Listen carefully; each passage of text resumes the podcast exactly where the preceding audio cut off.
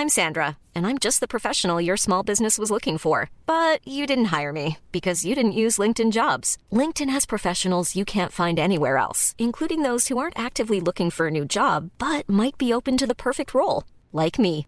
In a given month, over 70% of LinkedIn users don't visit other leading job sites. So if you're not looking on LinkedIn, you'll miss out on great candidates like Sandra. Start hiring professionals like a professional. Post your free job on linkedin.com/people today.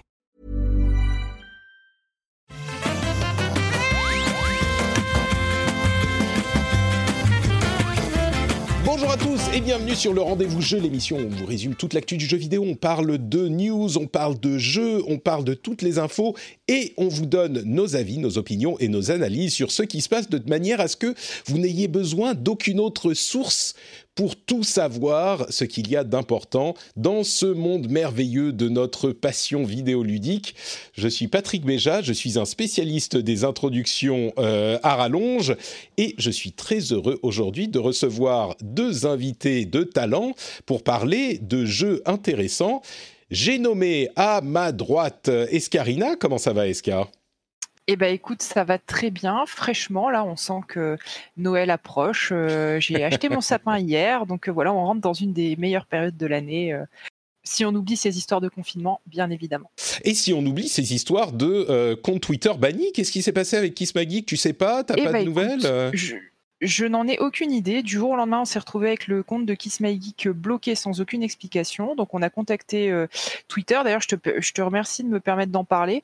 Euh, on n'a aucune réponse de Twitter support ou de Twitter France. Donc, euh, tous les jours, j'envoie un petit tweet pour leur demander des, des, des nouvelles. Hier, j'ai demandé aux gens de bien vouloir RT ma, mon appel à l'aide en espérant que ça les fasse bouger un petit peu. Je sais que Tech2, euh, Yann Reader, que, que tu dois connaître, je pense. Patrick, avait eu le même coup euh, il y a quelques Ouais. mois et au bout de un mois, un peu plus d'un mois, son compte avait été mystérieusement débloqué du jour au lendemain sans aucune Bon. explication.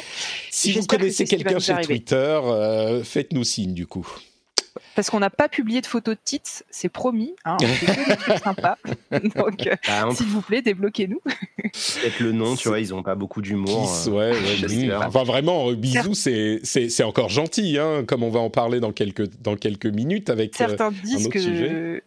Certains disent que c'est parce que le compte n'aurait pas de date anniversaire. Et j'ai essayé du coup d'en Ouais. mettre une, mais vu que le compte est bloqué, c'est pas possible. Ah, Et oui, Donc oui, voilà. parce que du coup, ça se trouve, vous avez moins de 18 ans. Voilà, bah on a zéro an là. Ouais. voilà, mais bon, se Hmm. faire bloquer sans avertissement pour un truc pareil, c'est quand même bien dommage. Effectivement. Voilà, voilà. Bon, écoute, on te souhaite euh, bon courage pour ça. On sait que ça peut être compliqué, Merci. mais on a aussi un autre invité dont vous avez entendu la voix suave. C'est bien sûr Benoît Régnier, alias Exerve. Je t'ai jamais demandé d'où ça vient Exerve. Est-ce que c'est parce que tu es un ex-serveur? Non, non, non, mais alors en plus, tu sais que j'ai euh, contractuellement le- l'obligation de toujours commencer à raconter cette histoire. Et, euh, et ça va sinon? Eh, D'accord, très bien. Euh, je, n'ai pas- je ne raconte pas, je ne raconte pas d'où ça vient. C'est une blague depuis des Très années. bien. Ok, Voilà. écoute, tu, si, si même à moi tu me le racontes pas, c'est que c'est vraiment la blague est, est Bah, tenace. Après, pas euh, en off éventuellement. Ah, Voilà. peut-être que j'aurai droit. Je rentrerai dans le secret des dieux. On verra, on verra sûr, comment hein. ça se passe dans cet épisode. Et je vais évidemment remercier également les auditeurs qui soutiennent l'émission, qui lui permettent d'exister. Un immense merci à Jérôme Lorenzetti, Mathieu, Richard, Mo- Richard Moren, Joey Cruz, Martin Como, Dimitri Landel, David Pribila, Doc Giver, Cédric Hulin, Benoît Fourcroy et les producteurs Bazou42, Lancelot Davizard et Chulrac. Merci à vous tous. Et aujourd'hui, on a euh, des choses, des gros morceaux à euh, traiter. Et euh, j'en plaisantais un petit peu avec la chatroom avant de lancer l'enregistrement à proprement parler. Et avec Benoît, on s'est dit que je pense qu'une bonne partie d'entre vous est là pour euh, écouter nos impressions, en tout cas les impressions de Benoît et de Julie, Julie Le Baron, avec qui nous avions enregistré euh, un segment qu'on va insérer dans l'émission euh, pour ceux qui l'écouteront, qui l'écouteront en podcast sur Cyberpunk. Donc, on va parler évidemment de Cyberpunk, ça va être un gros morceau de l'émission, mais on s'est dit qu'on allait profiter de l'aura de Cyberpunk pour vous faire découvrir peut-être un autre jeu qui est euh, clairement moins euh, imposant, qui est, pardon, euh, Benoît? J'avais dit meilleur, mais après, bon, chacun son avis. Hein. Chacun a son interprétation, effectivement. moi, c'est un jeu auquel j'ai joué que quelques heures encore, mais qui m'a vraiment charmé. Je crois que c'est le terme qu'on peut utiliser. Et il s'agit de Haven. Donc, vous vous inquiétez pas, on va parler de Cyberpunk, mais je pense qu'on va vous imposer 10 petites minutes sur ou 5 petites minutes sur Haven, qui est un jeu qui, je crois, t'a assez plu, Benoît, également. Euh, quand même une bonne surprise. Hein. Ouais, écoute, j'ai eu la chance en fait de le recevoir avec un peu d'avance, euh, comme, euh, comme, les, comme les journalistes, puisque du coup, The Game Baker me l'avait envoyé. Donc j'ai pu y jouer avant de recevoir Cyberpunk, donc ça c'était plutôt une bonne idée. J'ai publié un test hein, déjà, et vraiment, bah, ça m'a fait un bien fou, quoi, ce jeu. Donc c'est un. Alors, ils appellent ça un RPG light. Euh, dans le sens où c'est vrai qu'il y a deux trois petites mécaniques de jeu de rôle, mais l'essentiel du jeu c'est principalement de la narration. On est presque sur du visual novel. C'était mon, euh, c'était mon impression. Si je veux juste préciser qu'il est, euh, c'est un tout petit jeu indépendant donc de The Game Bakers qui est disponible sur Game Pass. Donc euh, il fait vraiment partie de ces jeux que j'appelle passables sans euh, critique. C'est-à-dire que c'est des jeux qui sont euh, pas forcément intéressants s'il faut les payer, même s'il est pas très cher, il est à 25 euros, mais il est dans le Game Pass. En tout cas sur console, peut-être sur PC aussi. Euh, et il est dans le Game Pass et du coup si on n'a pas besoin de le payer, c'est vraiment un truc à faire. Et comme tu le dis, oui, c'est un c'est un jeu de The Game Bakers qui, qui, qui avait fait Fury, qui était un boss rush assez exigeant. Et là, ils ont complètement changé de registre. De registre. C'est moi, je le décris un peu comme un visual novel. Hein. J'y ai joué que quelques heures encore, mais c'est vraiment un visual. C'est vraiment ça. Hein. Euh, tu passes vraiment beaucoup de ton temps à les écouter parler, parce que donc Haven, euh, c'est un jeu où parce que j'ai appris que ça se prononçait Haven et non pas Haven, tu vois. Ah bon euh, D'accord. Ouais, ouais. En fait, le mot Haven en anglais, ils ont un A. donc on joue en fait un couple. C'est vraiment ça le, pitch qui est vraiment assez unique en fait. On joue donc You et Kay. Alors je sais pas si c'est une blague avec avec les avec l'Angleterre, mais bon. non, je c'est leur prénom. Et ce qui est cool, c'est que c'est vraiment un couple, c'est-à-dire qu'ils sont déjà ensemble, contrairement à la plupart des jeux vidéo où on va nous parler de, la, tu vois, de la séduction et de la période de drague. Et à la fin, éventuellement, il y a un bisou, ils vécurent heureux, ils eurent plein d'enfants. Là, ils sont ensemble, ils font des câlins, ils s'aiment, ils s'embrassent, ils couchent ensemble. Donc, il y a, quand même une relation euh, beaucoup plus adulte. On est dans les premières parties d'une relation amoureuse, donc il y a le côté un peu... Euh, c'est un peu insouciant justement des jeunes amoureux et puis ça colle à l'histoire parce qu'en fait eux ils se sont enfuis d'une planète où on, impose aux gens de, vivre avec ne, ne raconte, pas, hein. raconte pas trop parce que ça fait partie de la découverte, je trouve. Même ces ah bah, premiers éléments. ouais, c'est les premières minutes du jeu, mais bon, bref, ils, bah, sont, sur une planète. La raison pour laquelle, on va dire. Hein. La, raison pour laquelle je te, je te demande de pas le faire, c'est que en fait, tous les éléments de l'histoire, euh, c'est ça passe dans l'aspect visual novel, qui est peut-être un petit peu, euh, comment dire, c'est peut-être un petit peu dur de dire c'est visual novel parce que il y a énormément de narration, mais il y a aussi un petit peu d'exploration à la euh, Journey, un petit peu, même pas vraiment Journey, mais c'est c'est vraiment très light comme mécanique de gameplay. Il y a même des petits combats qui sont pas très difficiles, mais mm, mm. toute l'histoire passe de manière très intelligente dans l'écriture et c'est pas genre euh, nous vivions sur telle planète, nous avons fait ça. C'est juste quand il parle de ce qui s'est passé au détour de conversation qu'on commence à rassembler l'histoire euh, comme un petit puzzle, euh, un petit puzzle quoi. Tu, tu, vois ça. Même là-dedans, il y a un ah petit peu de valeur. Mmh. Effectivement, bah, de toute façon, tout, le, toute la richesse du jeu, pour moi, elle passe, elle passe dans la qualité des dialogues et la, justesse en fait de l'écriture. Hein. Vraiment, c'est, en fait, c'est agréable et, c'est rigolo parce qu'évidemment, on va passer d'un contraste complètement à l'envers d'ici quelques minutes. Mais du coup, c'est, tu vois, c'est agréable qu'on nous raconte une histoire d'amour comme si on était des adultes et pas comme si on était des ados attardés. Là, là c'est vraiment deux personnes qui s'aiment et qui vivent leur vie de couple en fait. Donc il y a plein de petits détails, de petites scénettes euh, très anecdotiques, de petits moments euh, triviaux du quotidien qu'on a probablement tous et toutes connus. Mmh. Euh, et c'est super charmant, en fait, comme tu le disais. Hein, moi, je ne sais plus comment j'avais intitulé ma vidéo, je sais plus si j'avais mis que c'était un petit cocon ou une petite bulle d'air frais ou un truc comme ça. Mais c'est vraiment un jeu ouais. qui fait du bien, quoi, tu vois. En plus, on peut y jouer à deux. Moi, c'est typiquement le genre de jeu. Euh, ah, j'avais même pas réalisé qu'on pouvait jouer à deux. Ah bah si, c'est même euh, c'est même tout l'intérêt de. Ah d'accord, mais j'avais même pas ensemble euh, mmh. et de bah, de jouer avec son compagnon de vie quoi, ou, sa femme ou son mari ou ce que vous voulez. Mmh. Mais et, comment dire En fait, c'est vraiment, tu sais, c'est les genres de jeux, tu, tu te mets avec un plaid, tu prends un chocolat chaud et ça fait du bien. Parce que c'est vraiment un jeu qui est plein d'espoir, qui est plein de, bonnes idées, qui, est, qui fait du bien. Tu, tu, tu, joues à ça comme tu regarderais une petite série, quoi. Euh, et, et, il faut évidemment pas forcément trop regarder au niveau du gameplay, parce que c'est pas là où ils sont le, plus marquants, c'est pas, le but, pas nul, mmh. mais c'est pas l'objectif de toute façon. Le but, c'est de, de, vivre leur histoire et de, de rencontrer ces deux persos-là. Et, et ça, là-dessus, moi, j'ai trouvé que ça marchait vraiment très bien. Et, et c'est courageux, tu vois, de la part du studio, parce qu'effectivement, ils sont passés d'un jeu ultra gameplay à fond, euh, qui, était Fury, hein, qui est génial en plus de ça, à un truc qui est complètement différent, mais ça marche quand même. Donc, ils ont, ils ont pris des risques et, et ça paye. Donc, je trouve ça très, très bien. Ouais.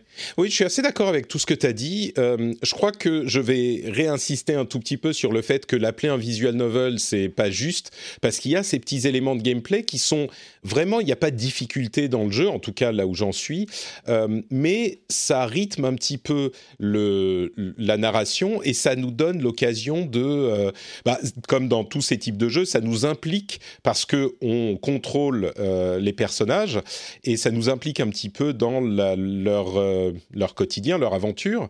Euh, et puis, il y a aussi l'aspect euh, visuel, l'aspect graphique et artistique qui est vraiment saisissant, ou peut-être que saisissant est un terme trop fort, mais qui est vraiment séduisant. Euh, D'une part, en jeu, il y a vraiment une direction artistique qui est euh, extrêmement bien réussie. Et puis, dans tout ce qui est illustration dessinée, donc euh, les dessins des personnages quand ils sont en dialogue, ou les petites, euh, c'est même pas des scénettes, c'est des, des, illustrations quand on est dans les, dans les temps de chargement ou dans les temps de sauvegarde, qui sont des petites c'est juste les deux personnages encore, encore euh, Yu et Kei qui sont dans différentes scènes et qui sont euh, tellement belles. C'est un style euh, un petit peu manga, on va dire, enfin un petit peu japonisant, mais avec des influences occidentales aussi. Mais surtout, c'est juste tellement beau et c'est tellement touchant. Chaque petite illustration est une, nous donne un petit peu de comment dire d'insight euh, de, de, ouais c'est de la tranche de vie tu sais on appelle ça dans les mangas. Je sais pas si tu connais ce style là de, mm. de, manga. Je pense que tu connais bien euh, que tu as ouais grosse culture Japon. Et tu vois il y a ce côté justement voilà tranche de vie euh, très simple en fait où on va suivre un couple. Il va pas y avoir tu vois de c'est pas c'est pas un jeu avec une énorme aventure avec des dragons une guerre quoi. C'est une vie de couple quoi. Donc c'est des petits moments assez assez poignants du quotidien. On va les, on va les suivre, on va pouvoir, euh, on va leur faire à manger. Ils vont préparer leurs petites explorations. Donc, bah, tu te dis bon, bah, je vais me prévoir un petit pique-nique, je vais me prévoir un petit truc. Il y a un côté vraiment euh, tellement, tu vois, sympa. ça change en fait. Moi, j'ai joué à ça entre Demon's Souls et Cyberpunk. tu vois, ça, le, contraste est bluffant, mais vraiment, voilà, je, suis content que ça te, ça te parle aussi parce que c'est vraiment un jeu, moi, qui m'a mmh. tapé dans l'œil, dans les oreilles aussi, parce que la musique, elle est vraiment incroyable. Je, moi, je suis vraiment sous le charme de cette musique-là. Donc, donc, bah voilà, je pense que ça vaut le coup de lui donner sa chance, surtout si vous pouvez y jouer à deux. Alors là, c'est génial c'est vraiment moi la manière dont je le décrirais le, mieux possible, c'est que c'est un simulateur de couple. Et, c'est la première fois qu'on voit, tu le disais très bien, c'est pas les débuts d'une relation, c'est vraiment la relation elle-même. Et c'est la première fois que je vois euh, une relation amoureuse euh, euh, dépeinte de cette manière dans un jeu vidéo. J'ai jamais vu ça. À vrai dire, même dans d'autres types de médias, c'est assez rare, même au cinéma. Euh, c'est pas tout à fait l'étape d'une relation à laquelle on s'intéresse généralement. Et pourtant, peut-être que ça va plaire aux gens qui sont dans une relation dans laquelle ils sont heureux parce qu'ils connaissent un petit peu ça. Et c'est, je sais pas, c'est peut-être pas euh, tout le monde qui sera séduit par ce type de, de, narration ou de ce type de propos. Mais moi, j'avais l'impression de revoir euh, certains, certains moments de ma relation avec ma femme. Ils sont même peut-être un petit peu plus... Euh, ils s'envoient des pics de temps en temps où ils s'offusquent un petit peu plus que nous, on le fait, parce qu'on est, nous, très harmonieux. Mais euh, j'avais l'impression de voir certains... Tu vois, certains moments que j'ai vécus et qui sont chaleureux, vraiment, qui te, qui te réchauffent le cœur. Je pense que tu as mis le doigt sur un truc qui est intéressant, c'est qu'ils ont, euh, ils ont une relation qui est, euh, qui est, qui, est, tout à fait saine en fait. Tu vois, y a pas de, ils ont voulu en plus essayer de faire en sorte qu'il n'y ait pas une espèce de, de, rapport de domination ou un truc toxique. Les deux, ils ont une personnalité qui est bien affirmée. Elle, euh, elle paraît assez cliché au début, et puis petit à petit, au fur et à mesure qu'on les rencontre, on voit qu'il y a quand même pas mal de, de profondeur dans leur caractère. Et, et du coup, c'est vraiment, en fait, c'est ça, c'est que ça fait du bien, tu vois, c'est mmh. agréable, quoi. C'est un bonbon, hein, ce petit jeu, donc ça, ça, vaut vraiment le détour. comme dit, moi j'en ai parlé pas mal en vidéo. j'ai essayé de, présenter un petit peu tout ça. Tu vois, comme, on le voit là, pour les gens qui sont en live, il y a des images. tu vois, il y a le côté à la fois 3D, à la fois dessin. Il y a pas mal de petites scènes d'animation. Je pense que c'est sincèrement la première fois que dans un jeu vidéo j'avais entendu prononcer le mot pénis, tu vois. Donc parce que il y a, des évidemment il y a des moments un peu plus un peu plus chauds, mais on n'est pas du tout dans de la vulgarité. Hein. C'est pas du tout du cul, c'est pas du tout grossier. c'est très touchant en fait justement comment il traite comme ça l'intimité mmh. et, et, je suis d'accord sur le fait qu'on n'avait pas vraiment vu ça dans des jeux vidéo tu vois il y avait un peu The Last of Us 2 qui mettait en scène un peu une relation entre divers personnages mais, mais qui était dans un cadre tellement déstructuré avec la, la, réalité du monde de The Last of Us 2 qu'on n'est pas dans cette optique-là. Là, vraiment, voilà, c'est un point de vue qu'on n'avait encore jamais vu dans un jeu vidéo. Je le disais dans mon test, c'est pas souvent, tu vois, que j'ai l'occasion de parler d'un truc original, parce que d'habitude, on a toujours un peu tout vu dans les jeux vidéo, mais là, c'est effectivement quelque chose qu'on n'avait pas vu jusqu'à mmh. présent, et rien que pour ça, je pense que ça vaut le détour. Ouais. Très bien, et eh bien écoutez, j'espère qu'on vous aura convaincu de lui donner sa chance, effectivement. Euh, donc ça s'appelle Haven, Haven, H-A-V-E-N, Haven, moi je dis toujours ça. C'est ma compagne qui m'a repris parce que bon, elle, est prof d'anglais, alors du coup, elle dit, non, non, ça se prononce Haven. Haven. Euh, c'est ok, bah très bien. Moi je l'ai entendu prononcer Haven euh, par ailleurs, mais bon, dans tous les cas, H-A-V-E-N, euh, et ça vaut le coup, surtout si vous êtes sur Xbox, il est dans le Game Pass, donc vraiment, il n'y a pas de raison de se priver. avant de se lancer dans Cyberpunk, je voudrais, je voudrais vous rappeler, ou plutôt vous dire que le, les, le bilan de 2020 du rendez-vous jeu ouvert aux auditeurs est justement ouvert. Je vais mettre le lien dans la, euh, dans la chatroom et je le mettrai en lien dans la description de l'épisode. Euh, c'est le moment de voter pour votre jeu de l'année. Euh, c'est l'exercice habituel. Hein. Forcément, les jeux de l'année, comme on le dit, c'est pas forcément euh, euh, universel pour tout le monde, mais c'est quand même marrant, un exercice que je trouve moi rigolo. Donc vous avez une liste des jeux possibles de jeux de l'année et vous pouvez aller voter. Il n'y a qu'une question qui est obligatoire. Euh, euh, et vous pouvez donc voter dès maintenant. Faites-le vite parce que euh, on va enregistrer l'épisode sur nos jeux de l'année dans pas trop longtemps. Donc euh, faites-le dès que vous entendez si vous voulez que ça compte.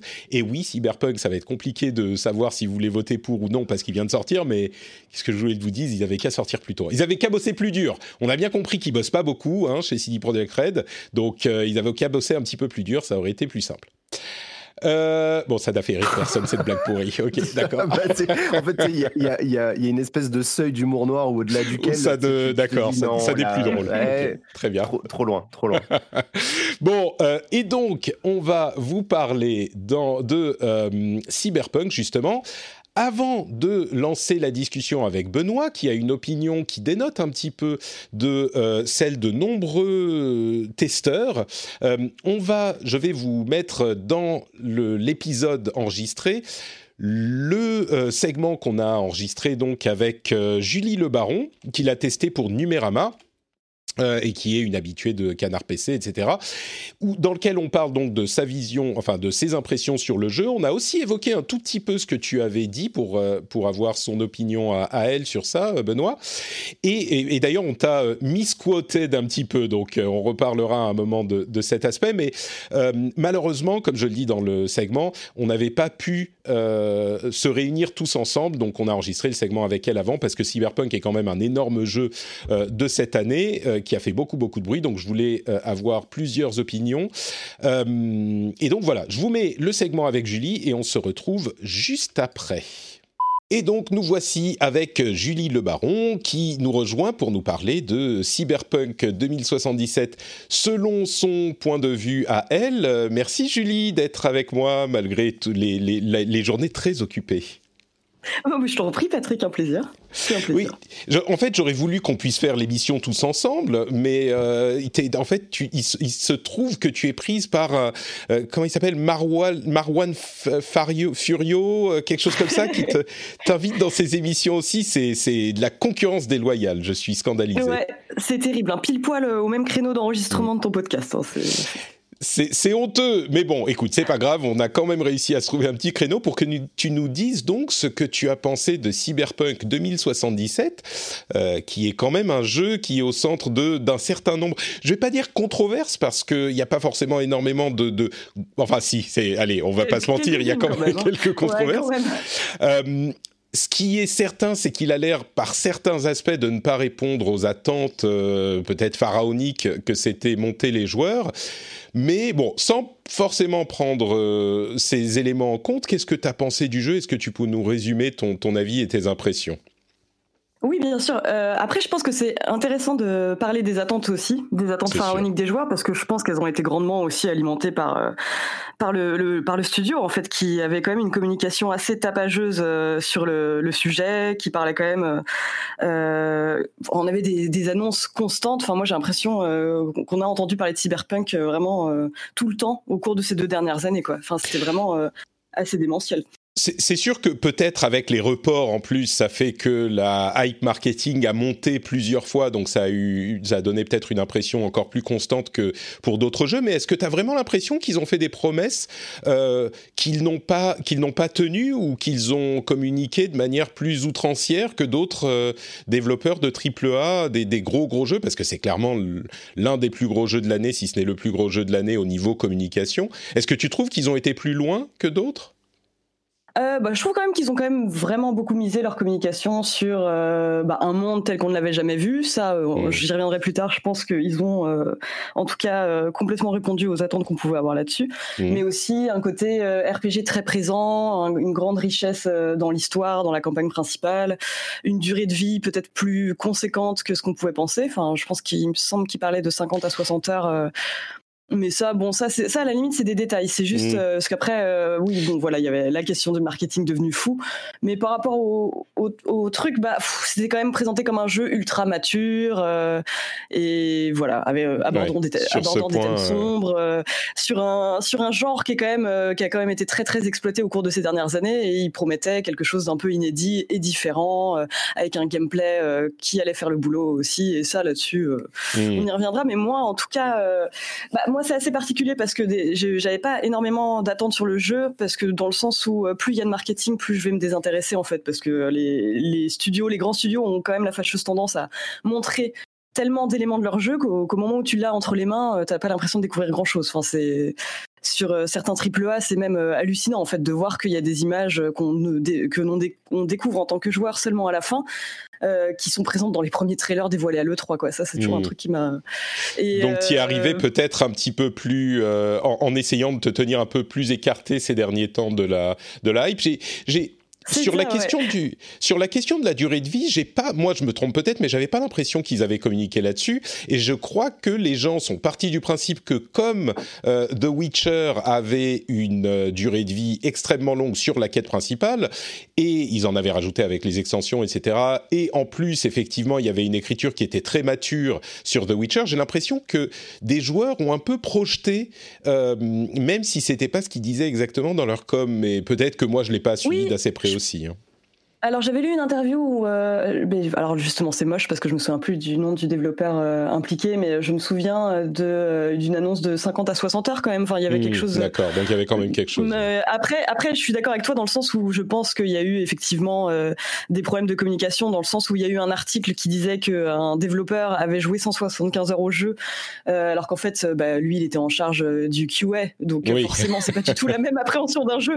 Et oui 175 heures, bah, bien sûr on peut passer n'importe quel Mmh. Quelle durée de temps euh, Donc oui, oui, je pense qu'il y a eu effectivement des problèmes de communication. D'accord. Euh, mais bref, en tout cas, pour en revenir au jeu, euh, juste un dernier truc par rapport à la question de l'attente, mais c'est juste qu'en gros, ce qui s'est passé, c'est que moi, la première fois que j'ai eu l'occasion de voir des images du jeu, c'était pendant la Gamescom 2019. Et c'était un moment assez euh, curieux. Vraiment, c'est parce que euh, en fait, euh, il donnait une espèce de pack presse à tous les journalistes présents qui comportait une veste, une veste donc cyberpunk. Et en fait, bah moi, je me suis baladée donc avec cette veste sous le bras. Et là, par contre, enfin, le regard des gens a changé. Genre vraiment, toutes les personnes que je croisais pendant la convention m'ont dit, mais attends, tu l'as trouvé où cette veste, etc. Attends, c'est dingue, c'est vraiment génial. À un moment, je l'ai posée sur une chaise et il y a un développeur d'un jeu indé qui me dit, mais mais là, laisse pas partir, tu vas te la faire voler, etc. Je me suis dit, mais c'est quoi ce délire en fait? Genre, qu'est-ce qu'il y a dans ce paquet en fait? Et quand je l'ai ouvert, bah, il y avait juste une, veste, quoi. Enfin, genre une veste promotionnelle à la con. Mais c'est pour ça, tu vois, que j'ai un petit peu de. Je vais pas dire que je suis complètement euh, euh, opposé à cette idée qu'ils ont fait monter le marketing. Je crois que clairement, évidemment, pour un jeu comme ça, et avec les enjeux, ils ont poussé le marketing à fond. Mais je sais pas si c'est plus le cas que pour les autres très gros AAA. Et crois, je crois quand même qu'il y a une composante dans cette euh, hype qui vient des joueurs tout simplement. Donc c'est un petit peu facile de leur mettre sur toute la faute des attentes pharaoniques euh, sur le dos à eux, même si bien sûr ils y ont participé, je, ne dis pas ça, mais, mais ça illustre bien ce que tu dis. Quoi, bah, on peut dire que les, les torts sont partagés. Moi je pense que quand même dans leur communication ils promettaient quelque chose de très grand, etc. Mm. Et je pense aussi que oui, euh, forcément il y a des attentes de, joueurs qui sont euh, potentiellement démesurées, et ça c'est certain. Quoi. Mais, alors du, coup, si bah, les attentes, oui c'est ça, si, si, les attentes sont déçues euh, on tourne autour du, pot. Le jeu euh, est pas la réussite éclatante et euh, incroyable qu'on espérait? bah non, pas du tout. Les avis sont loin d'être unanimes. en tout cas, dans, la presse française. Oula. Non, je t'entends, c'est bon. Oui, oui, très bien. Ah, excuse-moi, j'ai perdu ma, connexion pendant deux secondes. en tout cas, oui, il n'y a pas vraiment de on peut pas parler d'unanimité effectivement au sein de la presse française. Enfin, moi j'ai l'impression que les notes sont plutôt divisées.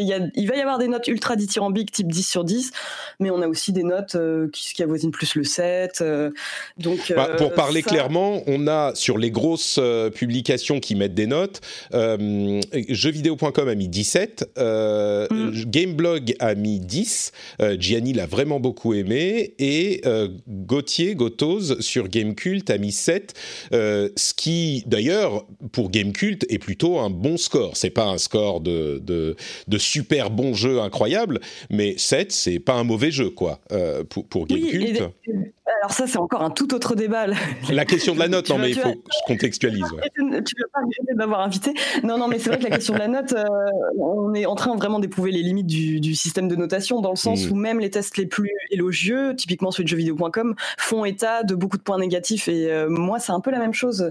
Je, on va parler des points négatifs du jeu, euh, c'est déjà sa, finition. Euh, forcément, un des gros trucs qui ressort le plus dans les tests, c'est à quel point le jeu est pétri de bugs, du moins dans l'état dans lequel il était quand les testeurs y ont joué. Et ça, c'est sûr que c'était vraiment Surtout qu'en plus, on connaît les conditions de travail des employés de CD Projekt. Il y a eu des énormes polémiques sur le crunch. Enfin bon, ça, ça c'est un, un, sujet, je pense, qu'à prendre en compte aussi. Mais en tout cas, le jeu tel qu'il est arrivé est pétri de bugs, plus ou moins, euh, enfin qui brise plus ou moins l'immersion en fait. Et c'est vraiment dommage parce que je pense que le gros point fort du jeu, c'est sa ville, sa, la richesse architecturale de la ville, le côté immersif du jeu, mais les bugs viennent euh, viennent un peu pourrir tout ça. C'est quelque chose qu'on a. Euh, oui, c'est une chose qu'on a, qu'on a lu et qu'on a entendu dans absolument tous les tests, à tel point qu'il me semble assez clair que c'est pas juste des bugs comme on peut en avoir dans différents jeux avant leur sortie ou au moment de leur sortie.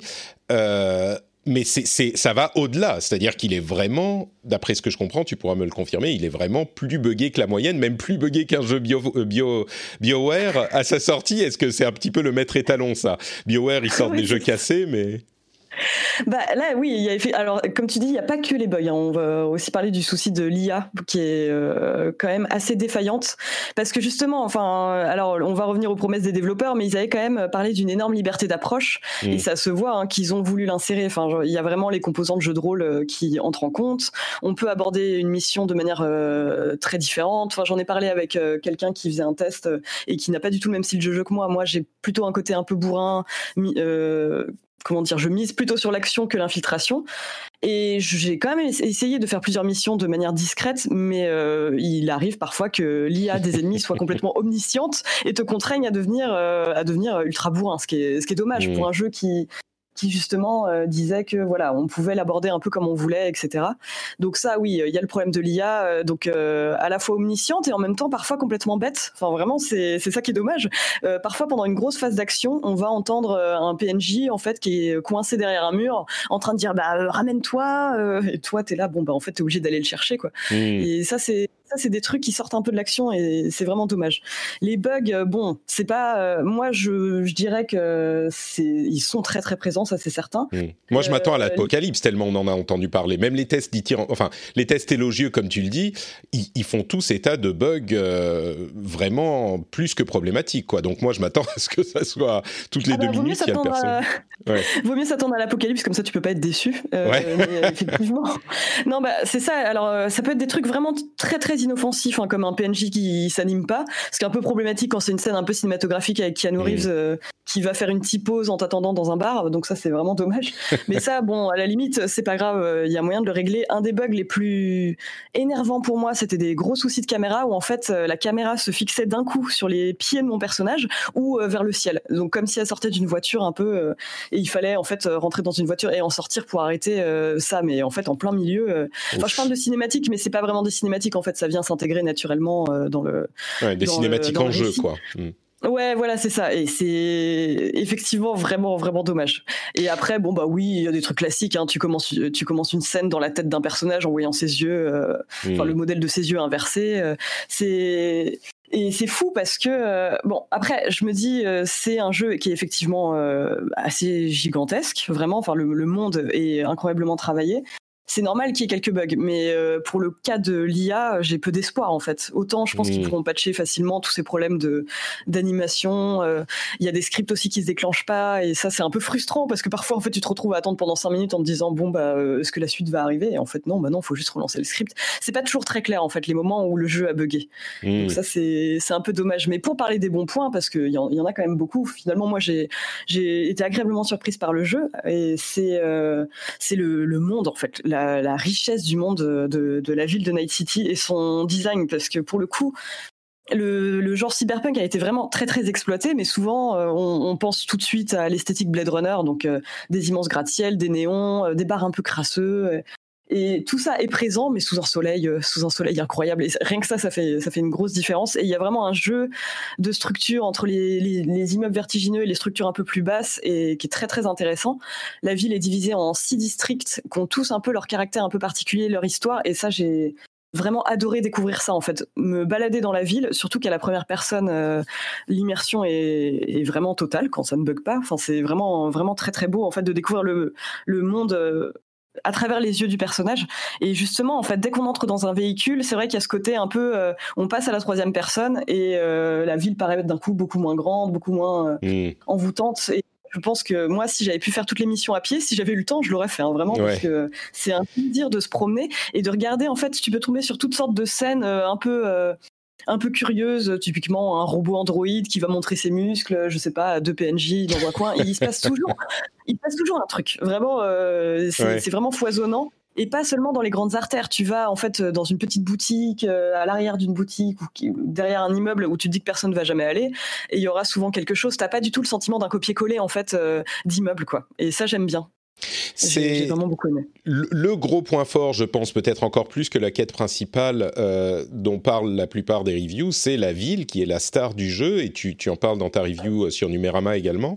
Euh, et est-ce que tu penses que, en tant que modélisation d'une ville, entre guillemets, on va mettre des gros guillemets, mais réaliste, ils, ils, apportent vraiment quelque chose au genre? Est-ce qu'ils vont plus loin que les autres ou c'est juste que c'est aussi bien fait que le reste, mais dans ce cadre un petit peu différent de, l'univers cyberpunk, et donc c'est plus marquant. Qu'est-ce que tu, tu dirais? Euh, Moi, je trouve qu'ils ont vraiment poussé euh, le, le, truc au-dessus. Hein. C'est vraiment hmm. une ville comme j'en avais jamais exploré auparavant. Et euh, je pense que par rapport aux attentes des joueurs, il faut aussi se conformer un peu. Enfin, il faut se poser la question de qu'est-ce qu'on attend d'un jeu, justement, d'un open world. Est-ce que on attend une, une campagne principale ultra bien écrite? Est-ce qu'on attend un monde qu'on peut explorer? En tout cas, les personnes qui veulent explorer un monde vraiment travaillé, qui raconte une histoire, en fait, et dont tu as envie de connaître l'histoire. Enfin, moi, dans chaque quartier, j'ai envie de comprendre euh, qu'est-ce qui s'est passé en fait ici. Mm. Euh, il y a un quartier, euh, enfin, il y a un, district qui m'a particulièrement marqué, c'est celui de Pacifica, donc qui était censé être le lieu de vacances un peu en, situé en bord de mer des gens les plus fortunés de la ville, et qui a été abandonné au beau milieu de sa construction. Et ça raconte vraiment cette histoire. T'arrives, t'as tous ces complexes hôteliers complètement désertés. Et c'est et ça j'aime beaucoup. Vraiment arriver dans une ville, avoir l'impression qu'elle a une âme, c'est pas quelque chose que j'ai vu dans d'aussi poussé en fait dans d'autres jeux. Et après, bon, bien sûr, à cela s'ajoute la dimension cyberpunk qui ajoute mm. quelque chose, c'est certain. Mais rien qu'en termes d'architecture et d'histoire, je trouve qu'ils ont poussé le truc très loin. Euh, on a évoqué la quête principale. L'un des reproches qu'on lui fait, c'est qu'elle est trop courte, entre guillemets, ce qui, moi, me fait rire parce qu'elle fait environ 20 heures, 20 à 25 heures d'après les, la plupart des reviews. Ah, je suis... Alors peut-être qu'on a les attentes, encore une fois, qui sont poussées par euh, les déclarations des, des développeurs et euh, The Witcher 3, 20-25 heures, pour moi, qui est une vie à côté, ça, ça, bah, me... Je préfère, on va dire, mais, mais du coup, elle, est, bah, elle est bien ou bah, alors moi déjà je suis plutôt comme toi dans le sens où euh, pour moi 20 mm. 25 heures c'est amplement suffisant j'ai plutôt des, des, des sueurs d'angoisse et des frissons dans les chines quand on me parle d'une campagne qui dépasse les 60 heures donc là j'étais euh, plutôt euh, plutôt soulagée en fait de me rendre compte que c'était mais en soi, alors la campagne principale est, est, vraiment plutôt bien, moi je trouve, mais pas non plus extraordinaire ou révolutionnaire. Ce qui est intéressant, c'est comment dire les différents embranchements qu'on va, va, pouvoir prendre. Même si là, j'ai mis quelques réserves parce que euh, ça va être difficile en fait de se rendre compte de l'immensité ou non euh, des possibilités à explorer tant que tout le monde n'aura pas en fait éprouvé euh, toutes les options. Là, on est à un stade où la plupart des joueurs et des testeurs ont pu faire qu'une seule campagne ou un seul cheminement et ont pas pu tester toutes les approches qu'ils auraient voulu. Mais moi, ce que j'ai beaucoup aimé, c'est mais déjà à ce stade, excuse-moi, je t'interromps pour expliquer parce ah que vas-y, vas-y. à ce stade, on a déjà entendu plusieurs personnes qui disent, moi en fait, il y a une partie de l'histoire, une partie des quêtes ou un personnage avec lequel ça s'est passé très différemment parce que euh, justement j'ai pas j'ai tué tel personnage ou j'ai pas fait telle quête ou ceci ou cela et, euh, et, d'autres joueurs avaient eu une expérience vraiment très différente. C'est un petit peu le paradoxe de ces, ces jeux qui essayent de euh, donner autant de choix que possible aux joueurs avec des conséquences vraiment importantes. C'est que le joueur qui va faire la campagne une fois, bah, il va pas s'en rendre compte qu'il y a autant de choix possibles parce qu'il va le voir que de son point de vue. Donc, euh, mais, mais j'ai l'impression que de ce point de vue également, ils ont euh, poussé les choses un petit peu. Bah moi, en tout cas, j'avais pas l'impression. Euh, ce que j'aime bien justement, c'est le fait que c'est un jeu qui va pas dire son immensité. Ça va pas être un truc qui va te, parce que sinon, dans ce cas-là, je joue un jeu Quantic Dream euh, qui va te dérouler toutes les options possibles. Bref, c'est c'est pas du tout le délire ici. Ce que j'aime bien, c'est que là, j'ai l'impression d'avoir une campagne euh, qui tient la route et en plus qui correspond au choix que j'ai voulu faire.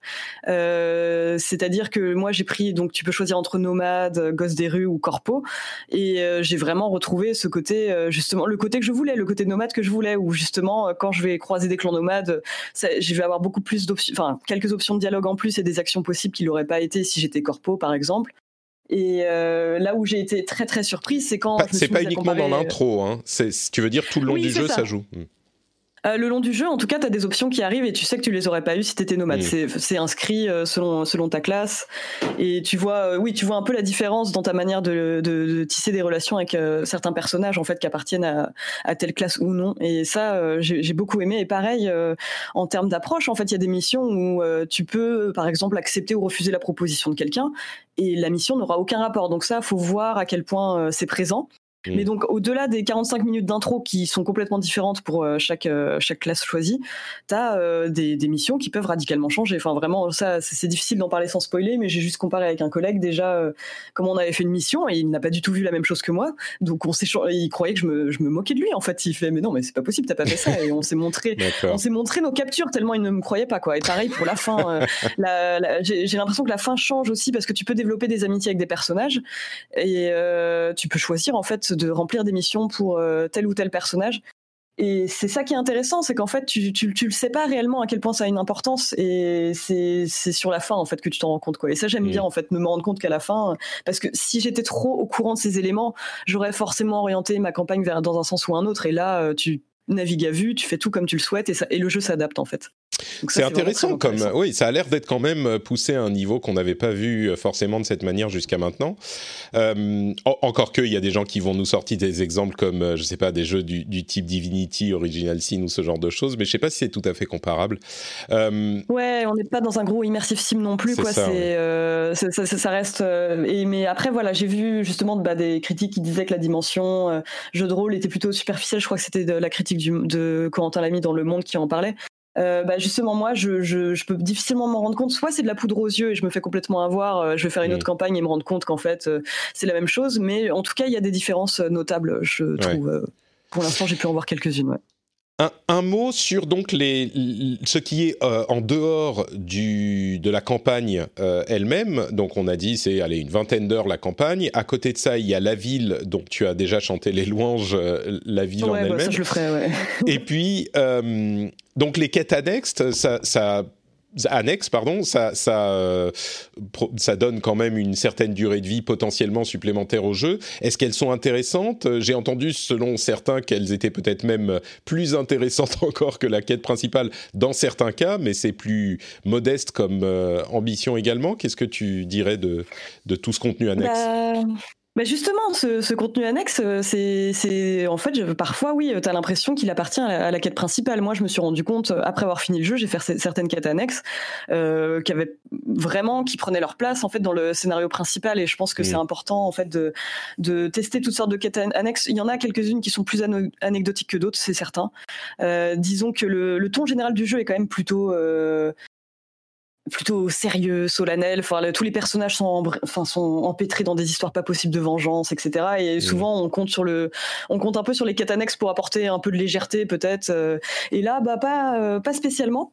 Le seul truc, euh, du coup, que je pense qu'il y a à noter par rapport aux quêtes annexes et, et, la campagne principale du jeu, c'est qu'on a quand même une ville qui est assez incroyable. Euh, très très sophistiquée, détaillée, et la direction artistique est, est, sublime. Mais ce qu'on fait dans la ville en soi, c'est extrêmement classique et les missions euh, de la campagne principale comme de celle de des annexes sont ultra classiques. C'est vraiment, mm. euh, il faut aller infiltrer un camp ennemi, il faut aller euh, voler quelque chose quelque part, il faut aller dans tel ou tel endroit. Il y a très peu d'originalité à ce niveau-là, je trouve. C'est c'est assez dommage. En fait, je peux pas m'empêcher d'y voir quelques opportunités manquées.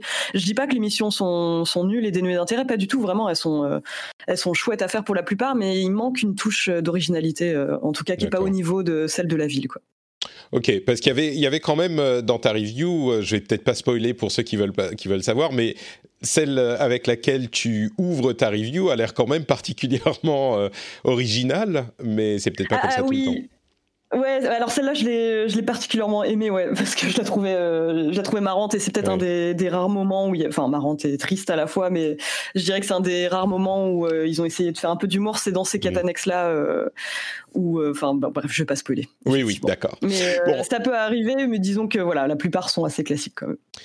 Je vais, j'ai encore trois questions à te poser, mais on va euh, aller un petit peu plus vite. Euh, D'abord, on n'a même pas parlé des graphismes. Je crois que tu l'as pas, tu n'y as pas joué sur euh, le PC le plus puissant de la Terre. Euh, qu'est-ce que tu as pensé de cet bien informé. Euh, bah oui, oui, tout à fait. Et justement, bah, j'avais, je craignais un peu. Euh, heureusement, euh, ils avaient mis, les développeurs avaient mis à disposition, enfin le studio a mis à disposition un tableau avec la configuration minimale et je cochais toutes les cases. J'avais vraiment la config minimale. J'avais juste une carte graphique un peu plus performante que celle qui proposait.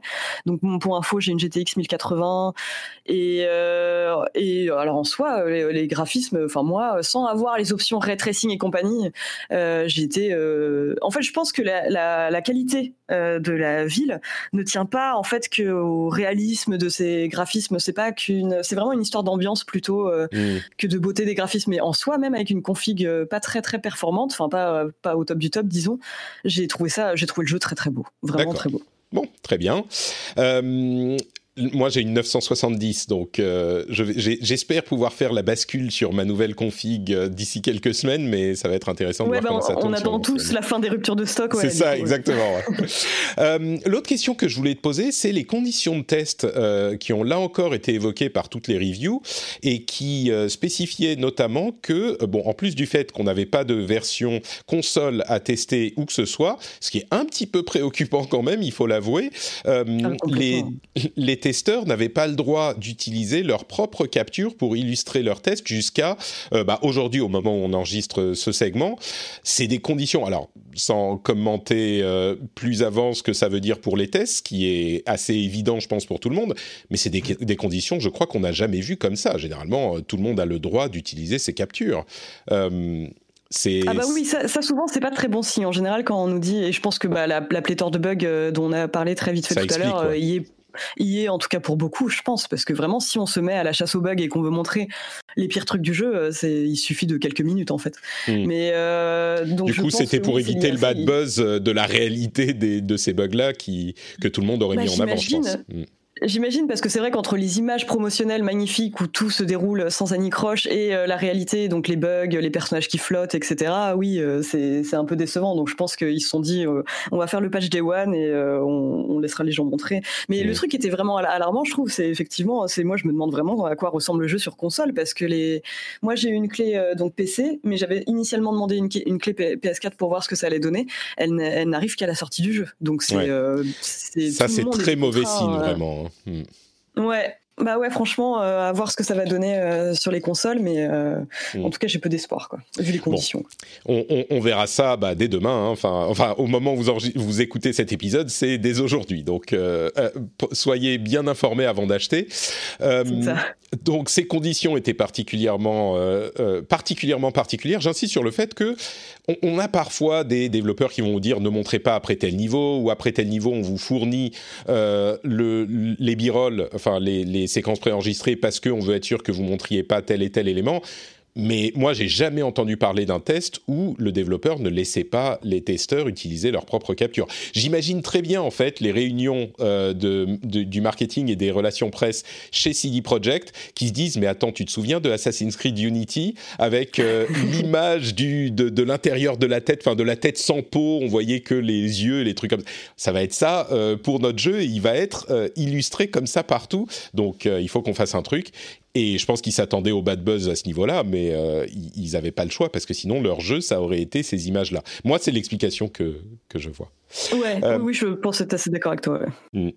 Alors, dernière question. Euh, Benoît, notre ami euh, Exerve, a euh, eu une critique assez acerbe euh, de du jeu et des réactions au jeu et des reviews du jeu. Alors sans mettre forcément des, mots dans sa bouche, certains éléments dont il parlait étaient notamment l'aspect assez juvénile du propos et on a même parlé, je ne sais plus si c'est lui, mais certains ont évoqué une, une histoire et une, une ambiance qui était limite alt-right euh, limite suprémaciste blanc euh, de, qui me paraît un petit peu surprenante, mais sur l'aspect, euh, sur ces aspects, et notamment l'aspect juvénile, Benoît parlait notamment des godemichés présents partout, d'un, d'une sorte de edge ridicule qui nuit vraiment à la fois aux, propos et au, je dirais, à, l'image de CD Projekt qui en ressort adolescent, un petit peu surexcité.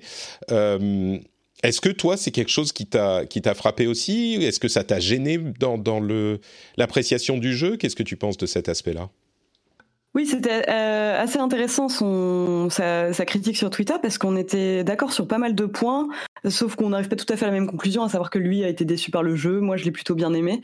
Mais euh, après, je suis complètement d'accord sur euh, un des points qu'il a soulevé, à savoir l'omniprésence du sexe, c'est sûr, c'est euh, c'est très très présent, euh, vraiment à l'image de la communication du jeu en fait. Mais le truc c'est que j'ai pas du tout été euh, surprise sur ce point. En fait, je, je m'y attendais complètement et j'ai presque même eu l'impression que, enfin, c'était moins, en tout cas.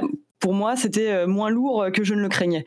Et alors, en revanche, ce qui m'a vraiment étonné, c'est effectivement la prolifération de, de Michet présent dans le jeu que je n'avais pas du tout capté. Pour le coup, c'est vraiment euh, quand en regardant ces captures j'étais ah, mais comment j'ai pu passer à côté de tout ça quoi parce qu'en gros ce qu'il faut savoir c'est qu'il y a énormément donc euh, de, de godemichet à, à, récupérer et qu'on peut revendre en fait ça fait office de Camelot mais en fait c'est des objets euh, il y a pas mal d'objets sans valeur en fait qu'on peut récupérer comme ça et revendre pour une poignée d'euros dollars la monnaie du jeu mmh. ça peut être des cendriers ça peut être des, des, CD et ça peut aussi être des godemichet mais du coup effectivement oui il y a un côté ultra lourdingue et omniprésent que j'avais complètement sous-estimé en fait je pense mais après pour le pour le coup je dirais qu'effectivement, il y a vraiment des tropes euh, un peu éculés euh, dans Cyberpunk 2077, mais c'est tout le côté euh, bon bah omniprésence de la violence, du sexe, mais en fait du sexe, mais qui cache derrière une misère sexuelle, parce qu'au final, il y a beaucoup de, on voit beaucoup d'images en fait de de sexe plutôt tarifé et je pense que bah alors l'omniprésence de Godmiché signale peut-être un peu ça mais t'imagines en fait que c'est une ville où la plupart des gens se côtoient mais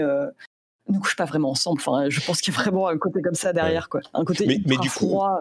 Est-ce que tu penses qu'il y a euh, l'intention de ce propos euh, qui est qui est présente dans le jeu euh, ou est-ce que parce que ces deux interprétations qui sont qui sont très différentes, il y a euh, le, le, cette interprétation de bah c'est euh, juvénile pour faire pour faire edgy comme je le disais et c'est complètement adolescent.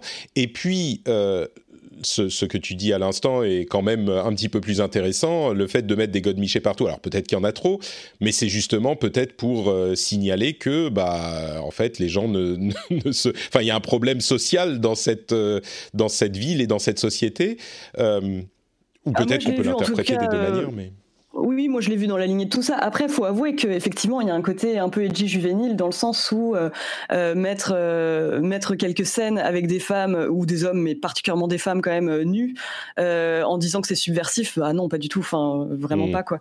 Donc du coup, oui, ça je suis d'accord, il y a un peu un côté comme ça. Moi je craignais un peu l'effet Watch Dogs Légion où en fait on a beaucoup de personnages qui sont censés être radicaux, punk, et en fait tu as juste l'impression que c'est des ados qui écrivent Fuck the. System sur leur sac à dos quoi.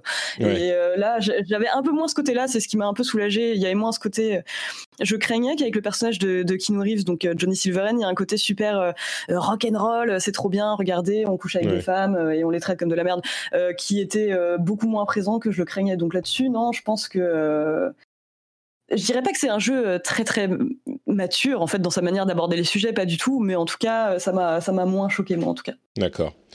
Euh, il y a peut-être aussi un élément qui est euh, qu'on a évoqué également, qui est euh, que le jeu n'est pas soutenu par l'écriture de l'œuvre du, enfin des romans, comme c'est le cas pour pour The Witcher. Et puis il faut, je sais, alors je vous avoue que ça fait longtemps que j'ai pas joué à Cyberpunk, le jeu de rôle, et que j'ai pas traîné dans cet univers. Il faut avouer qu'il est également issu des années 80 et de l'esprit quand même un petit peu adolescent de l'époque. Donc je me demande si c'est pas authentique par rapport aux matériaux sources, ce genre de choses, mais bon, il faudrait investiguer la chose. Euh, dans l'ensemble, on va conclure. J'ai l'impression que tu l'as plutôt bien aimé le jeu. Euh, c'est pas le jeu de l'année peut-être, mais tu t'en ressors malgré les bugs, malgré les conditions de test, malgré, malgré tous les problèmes t'en ressors plutôt satisfaite, euh, je pense? Bah oui, oui, complètement, parce que vraiment moi, euh, ce que je, ce qui me faisait rêver le plus dans la communication, en tout cas, c'était la ville. Et euh, mm. là, là-dessus, je trouve que toutes mes attentes ils ont répondu à toutes mes attentes. Euh, c'est vraiment une ville dans laquelle je pourrais me perdre des heures. Et pour moi, la campagne principale et les quêtes annexes, c'est presque une excuse pour y passer plus de temps, en fait. C'est euh, oui, l'histoire est, franchement euh, est, franchement correcte, mais pas révolutionnaire. Mais ça constitue une excellente excuse pour découvrir tous les quartiers et se mmh. perdre vraiment inlassablement, regarder les PNJ. Et donc là-dessus, ouais, je suis complètement satisfaite. Après, je pense que c'est à chacun de voir en fait ce qu'il attend du jeu. Hein s'il attend une écriture révolutionnaire, je pense qu'il sera euh, forcément déçu. Mais d'ailleurs, juste un truc par rapport à Mike Pondsmith, mais il me semble qu'il était quand même impliqué euh, justement dans la, dans la création du jeu. Quoi. Il, me semble qu'il faisait office de consultant, je crois. Oui, mais sur ce genre de choses, tu sais, c'est toujours difficile de savoir s'il met son nom au générique pour dire que, ou si effectivement il a participé, il a pris des décisions. Euh, je ne saurais pas te dire, et j'ai pas l'impression de l'avoir beaucoup vu dans la communication qu'ils ont mis en place, donc je me méfie toujours un petit peu de j'avais juste lu une interview euh, de, de, de, Mike Pondsmith, justement, qui expliquait que pour lui, euh, le processus était plutôt collaboratif dans le sens où il y a il y avait autant d'idées du studio que les siennes. Il a l'impression d'un échange, mais ça, encore une fois, à vérifier. Hein. Quoi. Ouais, peut-être. Et puis, et puis encore une fois, euh, Cyberpunk, si on va au fond des choses, c'est quand même euh, un univers qui est un petit, qui est très original au niveau science-fiction, euh, qui est peut-être un petit peu prescient de certaines manières, mais j'ai pas l'impression que ça soit l'univers le plus subtil de la Terre non plus. Tu vois, c'est pour ça que. Ah non, pas du tout. Bah non, non, mm. non, pas du tout. C'est vraiment un délire. Non, et puis en plus, euh, euh, d'ailleurs, on n'a pas trop parlé du côté euh, alt-right évoqué par Exerve, mais c'est vrai que oui, dans le cyberpunk, il y a toujours un côté prétendument nihiliste, apolitique, et on sait très bien que apolitique, souvent, ça veut dire de droite. Mmh. Mais en tout cas, que j'ai pas trouvé si présent, moi, dans le jeu. En tout cas, je sais qu'il y avait beaucoup de, il y a eu beaucoup de reproches qui ont été faits par rapport à, au studio sur sa communication, sur certains éléments de communication donc qui, étaient jugés transphobes. Et je pense que derrière ça, c'est des projets qui a essayé de montrer un peu son progressisme qui, lui, pour le coup, est assez superficiel, vraiment, euh, dans le jeu. Hmm. Donc voilà, je dirais que c'est un jeu qui se mouille pas du tout, quoi. Ok, bon, bah écoute, euh, je pense qu'il est dans la lignée de, de certains jeux euh, de ce type-là, à ce niveau-là. Au final, et ça sera le dernier mot, toi, si tu l'avais pas déjà, avec ce que tu sais maintenant, tu l'achèterais? Alors non justement. ah non d'accord. Pourtant tu dis qu'il te plaît, mais bah alors en fait, ce que je dirais, c'est que je, saurais que j'achèterais, c'est sûr, euh, parce que moi après j'ai plutôt un côté, euh, comment dire, si je peux, euh, en gros quand je dois tester les jeux, bah oui forcément je le fais, mais en tout cas en tant que pure consommatrice, je pense que j'achèterais, c'est sûr, mais j'attendrai. T'attendrais pour les bugs ou? Pour les bugs, ouais. Ouais, d'accord. Hmm. Je pense que vu que c'est le côté immersif qui me plaît le plus et le côté exploration de la ville, ce serait encore mieux sans les bugs. Voilà. Mais j'attendrai juste quelques mois, quoi. D'accord, bah écoute, je pense que c'est un petit peu la, la, la, rengaine habituelle pour ce genre de choses. Je ne me souviens plus si euh, The Witcher était, The Witcher 3 était buggé ou pas à la sortie. J'ai pas l'impression, en tout cas, que ça, ça avait été euh, autant relevé. Donc, je crois pas qu'il était aussi buggé que ça. Ouais, Bon, bah écoute, merci beaucoup euh, de nous avoir euh, donné ton avis sur le jeu. Un grand, grand merci. Si on veut te, te retrouver ailleurs sur Internet, si les auditeurs veulent euh, en savoir un petit peu plus sur toi, où est-ce qu'ils peuvent te retrouver? Euh, bah, ils peuvent me retrouver sur Twitter sous le nom Julie Le Baron, voilà. Tout simplement. Entre autres, ou sinon sur le site de Canard PC où j'écris des articles sous le pseudonyme Hélène Ripley, voilà. Parfait. Et moi, j'avais chopé la référence. Donc, euh, je suis très fier. euh, donc, le lien vers ton compte Twitter sera dans les notes de l'émission. Je te remercie encore une fois très chaleureusement. Et on, on continue avec la suite de l'émission. Voilà donc, nous revoilà avec... Euh, bah, Escarida, toi, tu n'as pas vraiment eu le temps d'y jouer. Moi, j'y ai joué euh, une heure ce matin. et, Benoît, toi, tu y as beaucoup, beaucoup joué. Est-ce que Benoît, je peux me permettre de résumer un petit peu la situation, euh, juste pour le faire de manière compacte pour les auditeurs. Et puis après, tu me dis euh, si j'ai bien résumé ou pas, et, euh, et, ce que tu, je te poserai bien sûr des questions sur. De toute façon, donner mon avis sur des trucs, c'est mon job, hein, donc vas-y. Bien sûr, ça marche. tu donneras mon avis sur, ton avis sur mon résumé. ouais, voilà. Et tu feras un fil Twitter pour expliquer pourquoi mon avis est scandaleux. Très bien. donc, le jeu, en gros, euh, l'impression que j'ai, c'est que il a des éléments qui sont euh, extrêmement convaincants, et notamment la ville, euh, la ville de Night City, qui est modélisée d'une manière qu'on n'a jamais vraiment vue dans les jeux vidéo. Donc de ce point de vue, peut-être qu'il dépasse ou atteint les espérances et la hype monumentale qui a été levée sur ce jeu. mais par de nombreux autres aspects, il est, on va dire, moyen euh, au, maximum et parfois même décevant euh, au, minimum. Euh, il est perclus de bugs, de très très nombreux bugs. Alors bien sûr, il y a peut-être des patchs qui vont arriver et qui continuent d'arriver, genre toutes les deux heures, il y a un nouveau patch. Peut-être que ça va corriger des choses, mais c'est pas magique. Hein, ça peut pas tout à coup euh, supprimer tous les, les bugs. Euh, c'est pas essentiellement sur la version console les bugs? Ah non non non, ah, la version PC c'est mais c'est un niveau, c'est-à-dire que la raison, il y a toujours, il y a beaucoup de jeux qui ont des bugs au lancement. Là, c'est un niveau qui est euh, carrément là, c'est le niveau en fait, si tu veux. ouais, c'est l'échelle Assassin's Creed Unity. Hein. C'est niveau Et même, j'irais même plus loin parce que de mon expérience Assassin's Creed Unity, il y avait des bugs, enfin quelques bugs qui ont été vraiment mis en avant euh, mais dans l'ensemble, le jeu tournait et il n'y avait pas de, il y avait peu d'impact sur euh, le gameplay. Alors que là, ça peut impacter. Euh, mon, cher Patrick, je vais t'expliquer un, un, secret de la communication. C'est-à-dire qu'en fait, je prépare les gens. C'est-à-dire qu'en fait, si je disais vraiment aux gens tout de suite ce qui se passe, c'est complètement inaudible aujourd'hui. Hein. C'est-à-dire que c'est, on n'a jamais vu un jeu comme ça. C'est-à-dire qu'à côté de ça, les jeux Bethesda, ils sont bien. Hein. Oui, c'est vraiment Skyrim quand c'est sorti, ça tournait mieux. Hein. Ouais. C'est un petit peu. En fait, euh, le jeu, plus on avance dans l'histoire, euh, fatalement, vu que la production, elle tourne de cette manière-là, moins le jeu, il est fini. Euh, jusqu'à la dernière frame de la fin de ma partie à moi, il y avait des bugs. J'avais des mmh. personnages qui se mettaient à flotter, j'avais les cheveux qui se décalaient de 30 cm, j'avais des textures qui faisaient n'importe quoi. Enfin. Et puis il y a eu. et plus on avance dans le jeu, et pire c'est. Hein. Et je veux, euh, je veux parler de, des quelques points qui t'ont particulièrement euh, dérangé dans le jeu. Avant ça, je veux aussi mentionner, je crois qu'on en a parlé avec Julie, mais je vais aussi mentionner le fait que euh, la version, d'une part, ben, les testeurs n'avaient pas droit de tester la version console, et on a eu les premières images. Alors on est vraiment, on enregistre le jour de la sortie, donc on n'a pas toutes les informations, mais on a eu les premières images des versions console de base, c'est-à-dire PlayStation 4 et Xbox One, les Hein, les toutes premières. Et là aussi, c'est pas juste que alors, c'est certaines scènes, mais il y a certaines scènes où c'est pas juste que c'est un petit peu moche, ah c'est que ça ressemble à un jeu Switch, quoi. C'est scandaleux. J'ai mis un screenshot sur Twitter de The Witcher 2 qui était sorti sur Xbox 360. Alors certes, c'était pas un open world, mais je veux dire, vous pouvez regarder des images de The Witcher 3 qui est sorti sur Switch et on est à des années-lumière c'est ça. là, là, vraiment, enfin, c'est hallucinant parce que je parlais d'un scandale l'autre jour en, mentionnant euh, les, ce qui s'est passé au niveau des notes. Alors évidemment, je me suis attiré lire de, tous, les, de tous les fans d'Internet, mais le, fait est que là, euh, enfin, si tu veux, on pourra développer, mais pour ma part, et là-dessus, vraiment, je, mets mon tape du poing sur la table, CD Projekt a parfaitement géré sa campagne de lancement. Ils ont complètement mindfucké Metacritic en, en, profitant du système, et on va se retrouver avec des millions de gens qui vont acheter le jeu sur PS4 et One, parce que bah, c'est quand même les consoles les plus répandues, et qui vont se retrouver avec un jeu qui est juste honteux. Mmh.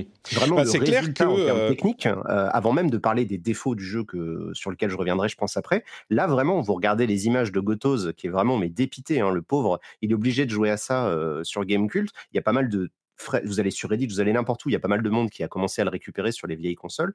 C'est vraiment un jeu, quand les gens disent un jeu Wii U, ils sont sympas. Hein. Alors, il y a quand même, euh, c'est sur les consoles d'origine, sur les consoles même Pro et X, ça tourne un petit peu mieux. Euh, sur les consoles euh, PS5 et Xbox Series X, ça tourne encore mieux, évidemment. Enfin, c'est normal, mais ça, j'imagine, et encore une fois, il va falloir attendre de, comprendre exactement ce que ça donne dans la réalité, parce qu'on est, il est encore très tôt, mais ça peut pas transformer le truc complètement non plus. Là, comme je le disais, c'est pas magique. donc, gros souci à ce niveau-là, mais c'est même pas de ça, sur ça qu'on va se concentrer. Je pense vraiment qu'il y a des gens qui ont été particulièrement séduits par le jeu et qui ont réussi à dépasser les défauts dont on parle, dont on parle tous, dont tout le monde, euh, que tout le monde connaît. Donc ça, c'est une chose. Il y a des gens, bien sûr, qui, ont, qui ont trouvé que les défauts étaient rédhibitoires et qui n'ont pas apprécié le jeu. Je crois qu'il y a vraiment les deux opinions qui sont sincères dans euh, les reviewers. C'est certainement pas un jeu qui fait l'unanimité. À côté de ça, il y a des éléments qui, toi, Benoît, t'ont euh, particulièrement dérangé et dont je n'ai pas entendu énormément parler, euh, même sur des sites, même sur des sites qui sont généralement très progressistes euh, et qui sont attachés à ce genre de choses. Il y en a eu quelques mentions, mais mais juste, bah là, je te, je te laisse la parole. On a parlé avec Julie et maintenant un petit peu de tout ce que, ce sur quoi à peu près tout le monde est d'accord. Qu'est-ce qui, toi, t'a vraiment dérangé dans, dans le jeu? Dis-nous tout je, vais revenir sur ce truc-là parce que, mmh. comme je l'ai dit dans ma vidéo là que tu passes aux gens sur Twitch, le, segment sur les bugs, moi, sur les 30 minutes de review, c'est 2 minutes. Hein. C'est-à-dire que je monte des bugs en disant bon bah il y a des bugs, évidemment que d'ici 6 mois ça sera corrigé. L'essentiel du problème du jeu que j'ai, moi, c'est que c'est pas qu'il soit mal fini, c'est que on est en dessous de tout ce à quoi on pouvait s'attendre. Alors évidemment, il va y avoir des gens qui vont dire oui, mais il fallait pas avoir des attentes ni quoi que ce soit, mais il faut quand même se rappeler que ça fait deux ans que CD Projekt nous prépare euh, à, l'Himalaya, le nouveau, euh, tu vois, vraiment le, le intersidéral. Puis avec tout le euh, marketing bien ah dégoulinant qui va avec, tous, les, tous les produits dérivés qu'ils ont vendus avant, mais oui, mais, ils ont vendu 8 millions de copies. Ils ont vendu 8 millions de copies mm. avant la sortie du jeu. Vous imaginez? C'est deux fois ce qu'avait fait The Witcher 3 à l'époque. Mm. C'est vraiment point, incroyable. Guillaume, comme je le demandais à, Julie, est-ce que tu crois que, c'est vraiment la faute de CD Projekt à 100% Parce qu'il y a quand même le, la communauté ah, des gamers qui s'est monté le bourrichon. Vraiment, euh. vraiment, je vais, je vais euh, parce que là, du coup, je suis en train de me battre contre ça sur Twitter en ce moment. Mm-hmm. Euh, la stance de blame the victim, tu vois, comme dans les affaires de sexisme ou quoi, ça marchera ah, pas avec moi. C'est-à-dire que on n'est pas, il faut arrêter de dire aux gens, bah, vous aviez qu'à pas attendre ce jeu. C'est ce qu'ils ont fait hein, dans le test de jeuxvideo.com. Il fallait avoir moins d'attentes. C'est littéralement ce qu'il a dit, 87. Euh, donc, ils nous ont vendu un RPG. Ce n'est pas un RPG. Ce n'est pas un jeu de rôle. Je vais vraiment mmh là-dessus, tant pis, hein, je, vais me mettre à dos tout le monde. On n'a pas de choix, on n'a pas d'impact sur l'histoire, on a de l'impact sur la fin. Donc, si vous voulez, si vous considérez que Mass Effect, c'était effectivement le premier, hein, c'était l'épitome du RPG, bon, bah, vous allez avoir la même chose là. C'est-à-dire qu'on a vraiment des petits choix de dialogue qui vont nuancer. Qui n'ont pas d'impact, tu veux dire. Qui vont pas d'impact sur la fin. Euh, donc on est à des années-lumière de ce qu'on avait dans un The Witcher. Euh, il faut savoir qu'au départ, Cyberpunk, c'est un jeu de rôle tradit. Hein, pen and paper, euh, ça date quand même des années 80. Donc c'est un jeu qui a un univers qui est extrêmement dense, qui est extrêmement écrit, et non seulement ils l'ont pas du tout interprété correctement, mais en plus ils en ont fait une représentation qui est vraiment putassière, qui est vraiment grossière et qui n'apporte rien à rien. C'est-à-dire qu'ils ont fait des choix en termes d'esthétique où ben, ils se sont dit, bah, de toute façon, les meufs, ça fait vendre, on va les mettre à poil, et c'est tout. C'est un jeu où il y a que deux modèles. Hein. Il y a les beaux gosses et les belles nanas. Il y a éventuellement des personnages qui sont vraiment obèses, c'est dégueulasse, mais sinon, tout le monde est super beau. Mais c'est pas une excuse de oui, mais bon, la beauté, ça s'achète dans le cyberpunk ni quoi. C'est simplement que ben, c'est un jeu qui est vraiment adolescent dans, sa représentation et dans sa, dans sa manière de penser le, cyberpunk, parce que vraiment. Euh, J'avoue que. De toute façon, j'en parle, j'en parle en nom et en travers. en fait, j'ai plusieurs gros problèmes, donc si tu veux, je peux te les, résumer très rapidement. C'est que bon, effectivement, le jeu, il est très mal fini. La communication, elle a été mensongère sur ce qu'est le jeu. C'est un jeu qui est beaucoup plus du côté de la narration et du GTA que d'un RPG. Donc, tous les amateurs de jeux de rôle vous pouvez oublier ça déjà. Ce que, ce que tu veux dire sur la communication, c'est non mais pour préciser, c'est que tu dis que c'est pas juste qu'ils ont dit ça va être super et en fait c'est pas super. C'est que c'est mensonger sur la nature euh, de l'expérience. C'est ça que tu veux dire. C'est pas un RPG. Ils ont fait ils ont fait tout un épisode de The Night City Wire où ils nous parlaient oui alors choisissez vos origines, vous allez pouvoir être un nomade, mm. vous allez pouvoir être un street kid. Alors ça ça prend en tout et pour tout 40-45 minutes. Vous jouez pendant 40-45 minutes un petit prologue comme si vous jouiez, vous savez, avec des vieux jeux. Et ensuite, ce que vous avez fait n'aura plus d'impact. C'est-à-dire que vous allez avoir des fois des dialogues où il va y avoir écrit entre parenthèses corpo, nomade, nomade, euh, street kid, qui vont éventuellement vous permettre d'avoir des options supplémentaires dans certains dialogues, mais ça ne va pas jouer sur le personnage que vous êtes. Le mmh. fait que vous ayez été un corpo ou un nomade ne change rien à l'histoire du jeu. Alors là, justement, quand on s'attend justement à un côté jeu de rôle, tu vois, comme dans un Dragon Age Origin, où tu avais justement des prologues comme ça qui étaient différenciés. C'est un jeu qui a une dizaine d'années, Dragon Age, et il était déjà plus intéressant à ce niveau-là. Mais je t'avoue que euh, sur ce point, je vais venir appuyer un tout petit peu ton, ton propos. Euh, j'ai alors j'ai peut-être lu les tests de travers ou peut-être qu'il ne voulait pas euh, spoiler mais du coup je suis désolé je vais spoiler un tout petit mais rien sur la durée d'un truc j'ai été éberlué ce matin quand je l'ai lancé. J'ai lancé donc le jeu sur ma GTX 970, qui d'ailleurs en, graphisme moyen, euh, il tourne correctement, je crois, en 30 euh, FPS, et c'est une carte graphique qui a 6 ans. Hein. donc euh, ça, c'est une bonne surprise. Ceci dit, sans ray tracing, le jeu est pas super beau. Hein. Franchement, moi, j'ai pas été. Alors encore une fois, c'est une machine qui a 6 ans, donc ça veut pas dire qu'il sera pas beau autrement. Mais je le trouve, je sais pas, pas vraiment pas séduisant, et je l'ai vu sans ray tracing. Mais à côté de ça, j'ai bah, choisi Corpo. je me hein, suis dit, il n'est pas, euh, il est pas très impressionnant le ray tracing. Hein. Ouais. Euh, et donc j'ai choisi Corpo. Je me suis dit, ah personne va choisir Corpo, donc je vais, je vais tester Corpo, ça va être marrant. Ah, J'avais fait pareil. Ah d'accord. Bon, peut-être que peut-être que tout le monde va faire ça. Mais au final, euh, quand on dit c'est une petite intro, mais c'est c'est deux scènes c'est deux scènes que j'ai eues en corpo, mais c'est un vrai. Enfin, vraiment, moi, j'étais extrêmement. Et, donc, tu dis, hormis ces petites options de dialogue, dont Julie disait qu'elle, elle trouvait ça sympa, mais c'est ces petites options de dialogue, ça ne change plus rien à l'histoire. Corpo, pas corpo, on s'en fout. c'est vraiment, deux scènes qui durent 30 minutes, quoi. J'ai joué 10 heures en nomade, j'ai joué une dizaine d'heures en street kid et j'ai joué donc 40 heures en, en, corpo, histoire de finir le jeu. Euh, et, vraiment, le jeu ne change plus après. Et, et pire, c'est-à-dire que là, et là, je suis vraiment désolé parce que je l'ai pas dit dans mon test parce que bah, j'avais tellement de choses à dire, mais la quête la plus intéressante du jeu, c'est la quête du prologue qui nous avait montré il y a deux ans dans les premières séquences de gameplay où, euh, tu sais, on peut parler à une nana sous un pont euh, qui est militaire, etc. C'est là seule quête du jeu. Vraiment, j'insiste. Hein. C'est la seule quête. Alors, je les ai pas toutes faites, mais j'ai quand même fait 40 heures, donc c'est-à-dire le double de ce qu'il faut pour finir le jeu. Euh, ça dure 20 heures à peine. C'est la seule quête où il y a autant de choix et où il y a mmh. autant de possibilités de fin. Sinon, à chaque fois, c'est globalement la même chose. C'est soit tu vas tuer un personnage, soit tu vas pas le tuer ou tu vas juste le voler. Mais c'est vraiment la seule quête où il y a vraiment des différences en termes de conséquences et de machin qui évidemment n'en ont aucune par la suite. C'est-à-dire que c'est pendant la quête, tu vas avoir des petits, euh, des petites intersections. C'est la quête du flathead, elle s'appelle. Et après, il n'y a plus rien. Vraiment, tout le reste du jeu, après, c'est vraiment plus du tout ça tout le monde, tout, toutes les reviews que j'ai dit ont parlé justement du fait qu'il y a ah, d'abord il y a plusieurs fins qui sont sensiblement différentes. Il y a des gens qui ont eu certaines expériences. Julie nous le disait encore et je l'ai vu dans plusieurs reviews, hein, vraiment, des gens qui disaient moi j'ai eu telle expérience et on en a parlé avec quelqu'un d'autre qui faisait une review du jeu et il n'avait pas du tout la même expérience. C'était peut-être sur une quête localisée, hein. genre j'ai tué quelqu'un ou j'ai fait tel choix et donc ça fait que euh, ça a donné telle conséquence dans la quête après. Euh, toi, toi t'as pas eu du tout cette, eh, euh, cette expérience-là?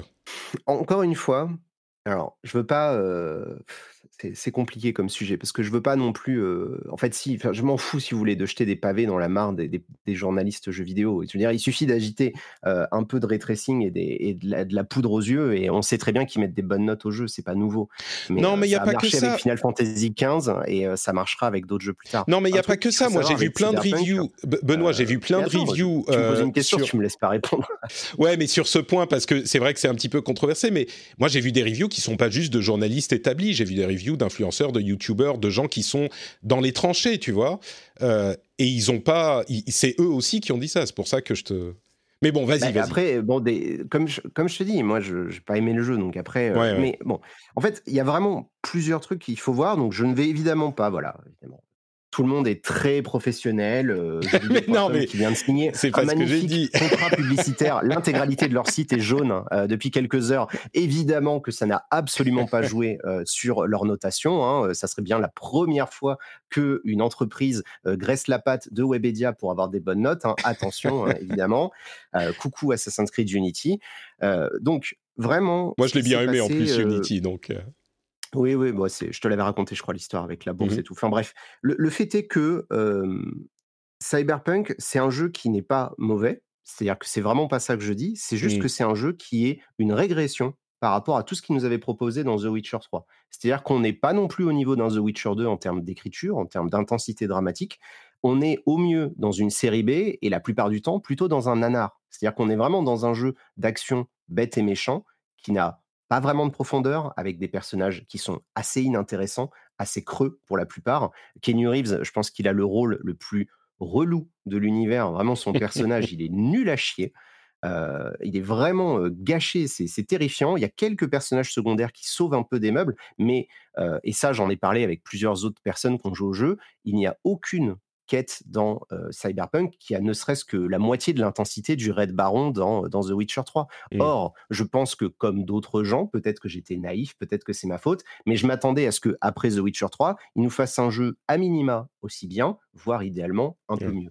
Non, clairement, ça, je vais pas dire le contraire, on est en droit de l'attendre. Pardon, vas-y, Eska. Non, je vais dire, ça donne l'impression qu'ils ont vachement bien bossé leur démo pour les salons, histoire de jeter de la poudre aux yeux, et que derrière, c'est du carton-pâte, quoi. Bah ouais. Bah, moi, je suis vraiment. Et en plus, si tu veux, c'est que il y a, y, a, y a cette truc-là. Donc, le jeu en soi, il est assez moyen parce qu'en termes d'écriture, c'est pas ouf. En termes de représentation graphique, ben, ça se limite à montrer du cul tout le temps. En plus, il y a la séquence là euh, qu'on voit euh, pour les live Twitch qui, qui est vraiment euh, illustre, ça. C'est-à-dire qu'on discute avec une nana et bon, bah, il y, a une, y, a une y a une danseuse qui fait un striptease pendant ce temps. Tu sais pas pourquoi. T'as pas besoin de ça. Alors, à nos auditeurs qui penseraient que le cyberpunk c'est forcément du cul, je vous invite à ouvrir des livres et à chercher sur Google. Vous verrez qu'en fait le cyberpunk c'est un mouvement culturel et c'est pas juste du cul et des nichons et des néons. Hein. C'est pas que ça. Euh, mais bref, donc il y a ce problème-là. Et en plus de ça, euh, c'est des projects, et ça c'est le truc peut-être le plus controversé que j'ai pu dire sur Twitter, et je suis fou que ça n'ait pas été relevé encore, mais ça va ressortir, c'est obligé. Ils font des appels du pied au Gamergate de manière absolument pas subtile. Le dernier tiers du jeu, je, disais, euh, les codes je disais alt-right, euh, je, le précise, je disais alt-right et, suprémaciste blanc dans, dans notre conversation avec Julie, c'est pas du tout ça. Tu, tu, non, non, c'est plus parlais du Gamergate, mais l'alt-right et le Gamergate, on sait maintenant que c'est deux choses qui sont très liées. voilà, c'est plus les suprémacistes, c'est pas ça. et donc, en fait, ils réutilisent vraiment sur le dernier tiers du jeu régulièrement des codes et des symboles qui sont des trucs de 4chan et de, de ce que tu veux de, de Gamergate et, il le détourne et il l'utilise, mais c'est impossible. Mais tu peux nous donner un ou deux exemples de, de quel. Je peux donner un ou deux exemples parce que ça serait du spoil. Ah, c'est ça le problème. Et c'est ça qui est génial dans leur côté, c'est que c'est ça qui est malin dans leur façon de faire, c'est que moi, si je me mets à vous raconter ça, je vous gâche une partie de la fin du jeu. Mmh. Alors évidemment, je peux pas en parler, donc il faut, il faut. Bah, écoute, tu nous as prévenu au moins là, on, fera attention. À, à, à Gotos et moi, parce qu'on a repéré les mêmes trucs tous les deux, mmh. on s'est dit putain, mais c'est quand même méga chaud. Euh, parce qu'on en a parlé. Hein. En France, on n'était pas beaucoup. Hein. Donc, il y avait en, créateur de contenu, il y avait Julien Chiez, Atomium et moi. On était les trois seuls à avoir reçu le jeu en avance. Alors, évidemment, Julien, il a filé la clé à sa femme, puisque bah, du coup, ils ont pu jouer. Mais sinon, euh, on était les seuls, tu vois. Après, il y avait quelques rédactions, mais on n'était vraiment pas beaucoup en France à mmh. avoir le jeu en avance. Donc, on a discuté entre nous pour échanger. Et, rapidement, on s'est rendu compte qu'il y avait, Anguille sous roche. Donc, en fait, ils jouent à un jeu assez dangereux, c'est des projects depuis quelques années. Ils jouent vraiment avec le feu, ils ont vraiment orienté leur communication. On l'avait vu, hein, il y a eu pas mal de scandales ces dernières années, vers un truc qui est vraiment clairement réac par rapport à ce qu'on peut voir justement dans des jeux comme The Last of Us qui essayent justement d'être un peu plus progressistes.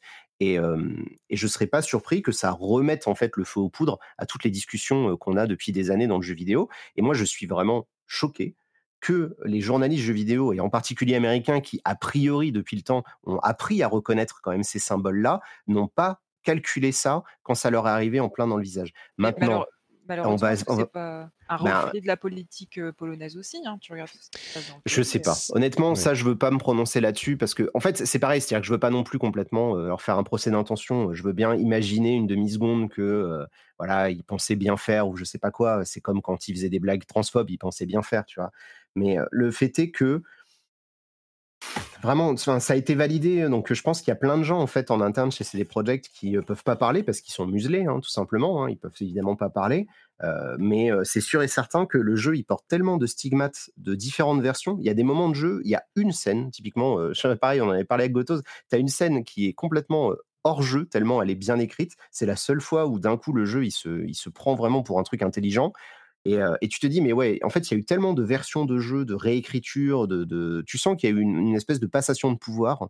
il y a quelques années, il y avait pas mal de leads qui avaient été virés, enfin, qui avaient quitté leur poste. Et donc, c'est Adam Badowski, donc le directeur du studio, qui a repris le lead sur le jeu. Et tu sens qu'il a vraiment imposé sa vision du truc. Et le résultat, c'est que c'est un jeu pour ados, quoi. C'est-à-dire que vraiment, enfin, si vous voulez jouer à Duke Nukem en 2020, la meilleure version du Duke Nukem, c'est Cyberpunk. Mmh. C'est ouais, j'avoue que sur l'heure euh, sur laquelle j'ai joué, euh, c'est vraiment bon, pas très long. J'ai pas du tout la prétention de, faire une analyse quelconque sur euh, le, jeu, mais le truc qui m'a l'impression que j'ai eue au début. c'était, je vais faire une, analogie qui va quelque part, vous allez comprendre. Vous vous souvenez dans Tell Me Why, une des euh, remarques qu'on faisait sur le jeu, c'était que Tell Me Why, pardon, pas Tell Me Why, Life is Strange, excusez-moi. Sur Life is Strange, quand le, premier épisode est sorti il y a quelques années, euh, il y a beaucoup de gens qui ont dit c'est écrit comme la vie d'une enfant de 14 ans euh, par des gens qui n'ont vu que des séries qui dépeignaient cette vie-là. Enfin, ça, ça sonne pas authentique, quoi. Et mm j'ai un peu l'impression, sur cette petite heure que euh, j'ai joué, j'ai un peu l'impression que c'est des gens qui sont euh, bah, des Polonais. Alors, je ne sais pas si c'est culturellement quelque chose qui a joué parce qu'ils ont euh, une, une histoire qui est marquée par le communisme et donc ils n'ont pas vécu l'Occident comme l'ont vécu les gens qui étaient plus dans l'Occident.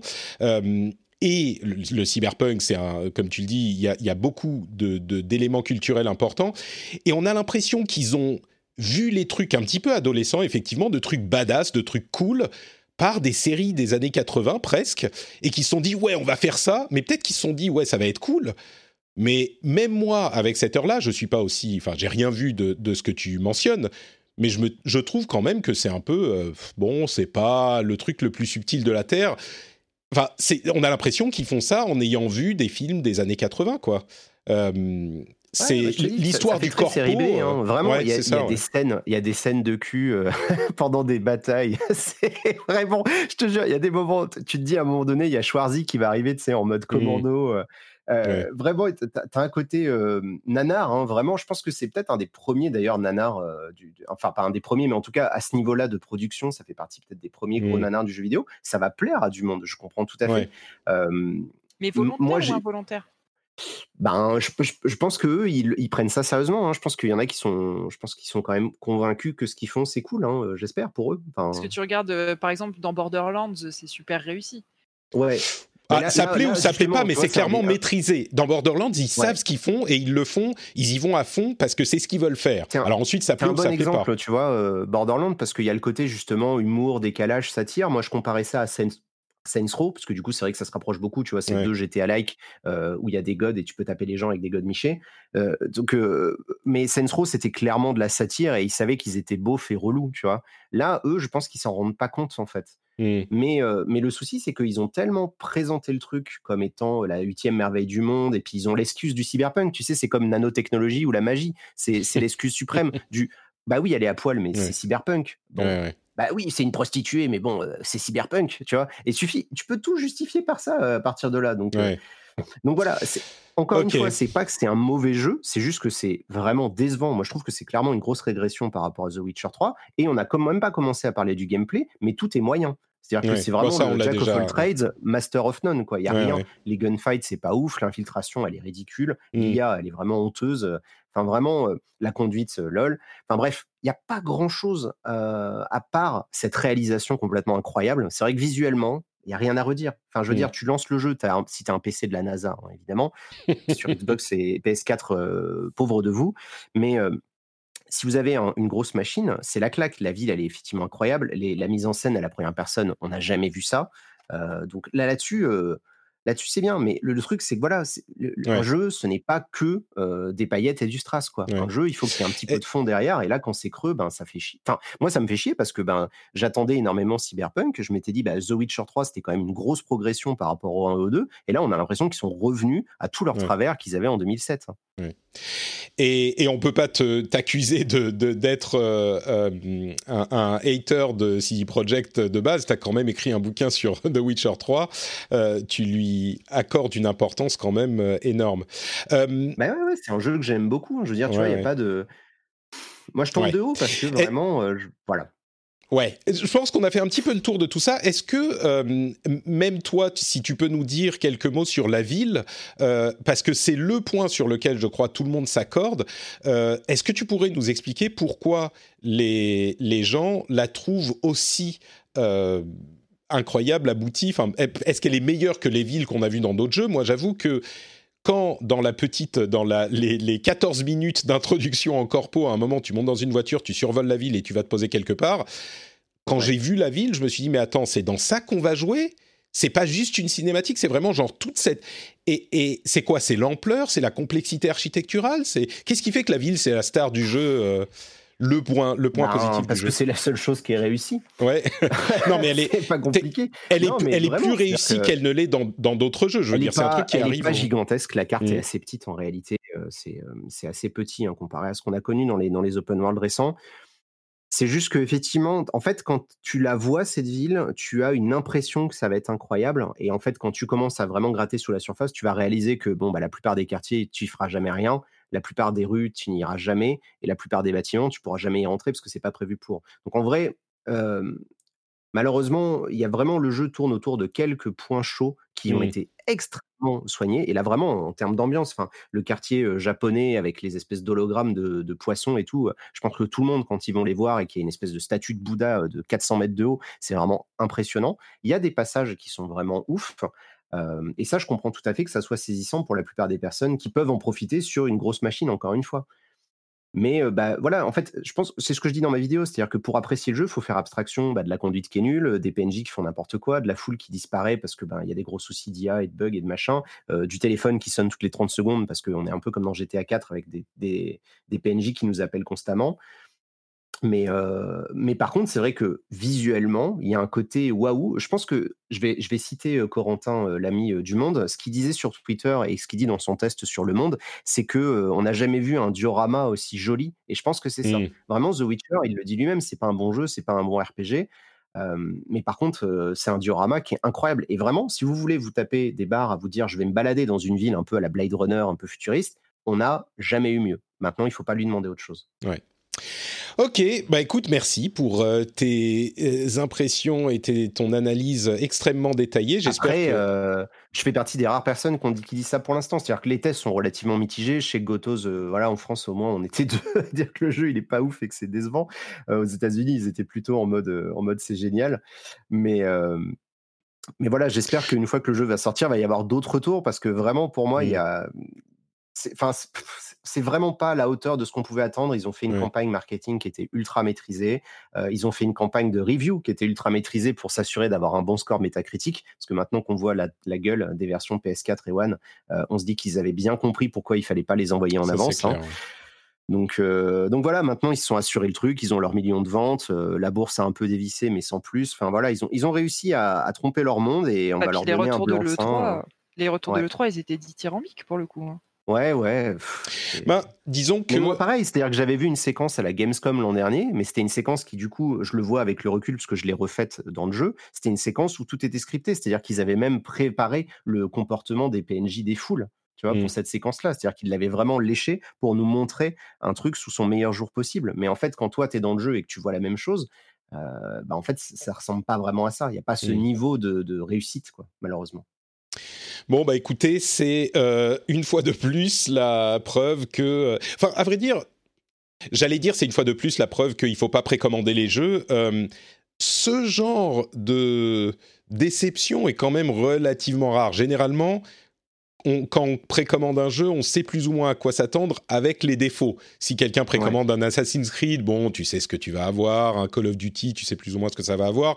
Tu peux avoir une un petit un petit peu plus mauvaise surprise, un petit peu meilleure surprise, mais ah, généralement on peut on peut savoir. Sur celui-là, il y avait effectivement des raisons d'attendre euh, sans doute mieux que ça n'est.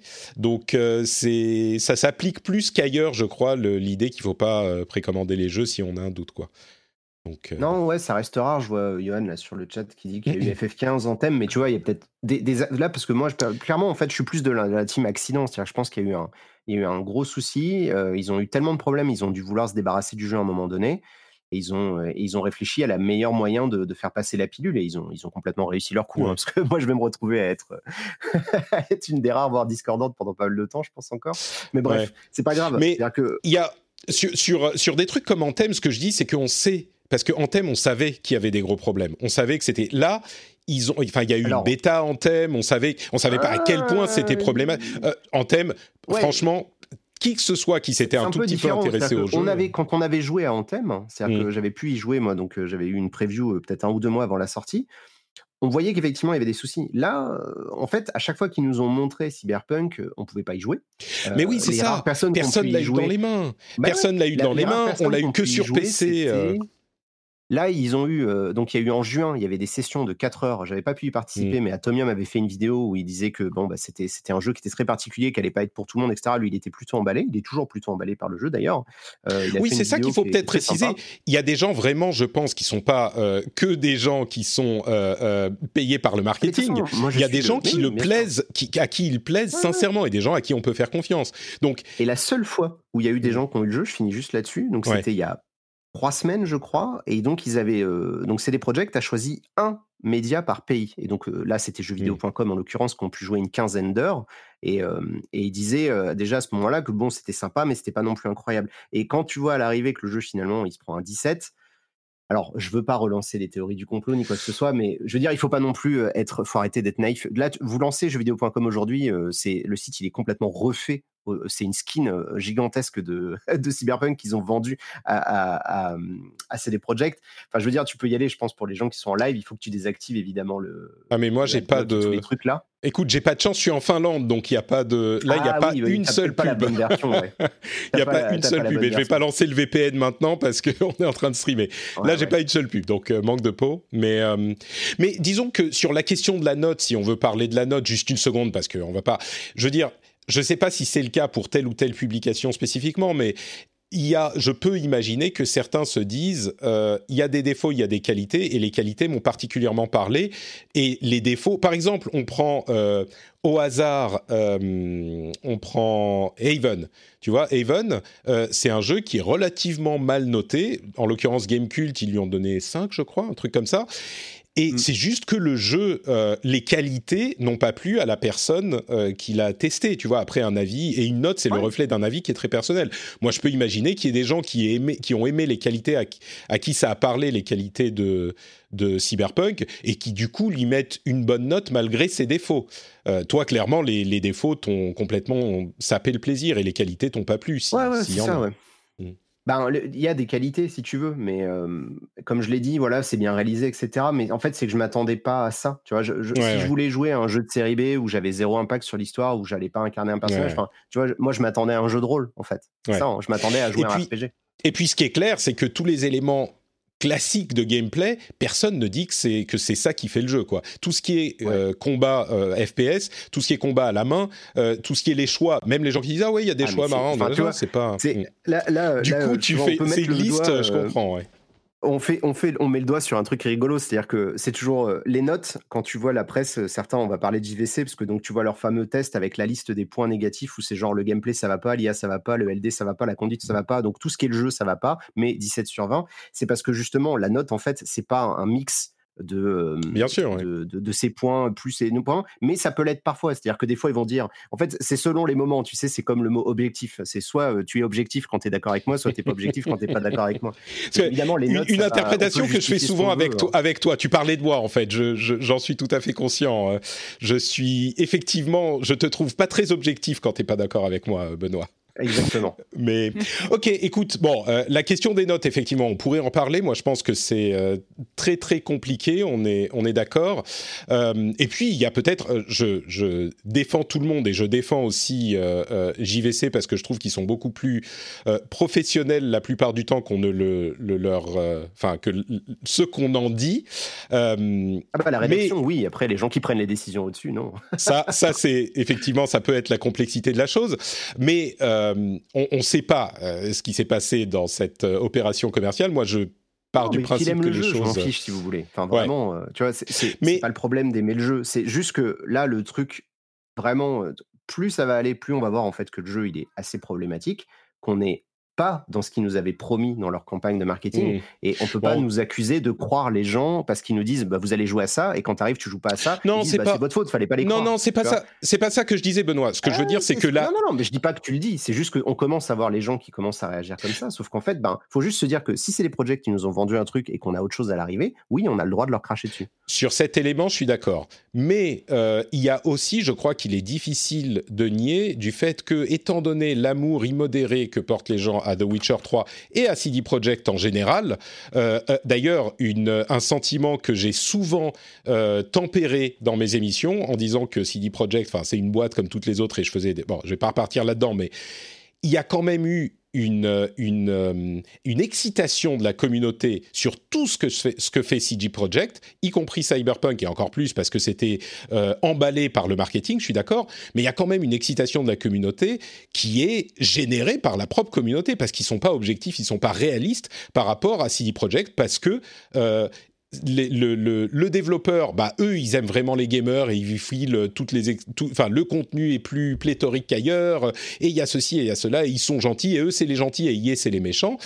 Et mm. euh, avec la suite de, euh, enfin, l'expérience de The Witcher, il y a plein de, enfin, la communauté s'est mise à se dire par elle-même, bah, ça va être le, jeu de la, de la décennie. Je crois qu'il y a un élément de ça. Je suis pas en train de dire que CD Projekt n'a pas de, de, de faute euh, marketing, mais si tu veux, c'est leur boulot de faire, pas, pas, pas de nous mentir, je suis d'accord, mais de dire que ça va être le meilleur jeu de, de l'histoire c'est un petit peu le, boulot. Et ils le font tous, tu vois. Quand on a un gros jeu qui sort, un triple A, c'est toujours, ils vont toujours te dire c'est le, le ah meilleur. de toute façon, si on a le droit de raconter n'importe quoi aux gens et que derrière on dit allez-y, vous avez le droit, c'est votre métier. Alors, bah, dire ça va être, ça va être un RPG où les choix vont changer votre expérience et si c'est pas le cas, ça c'est factuel. Mais dire notre jeu il est super bien, ça, tu vois, c'est pas.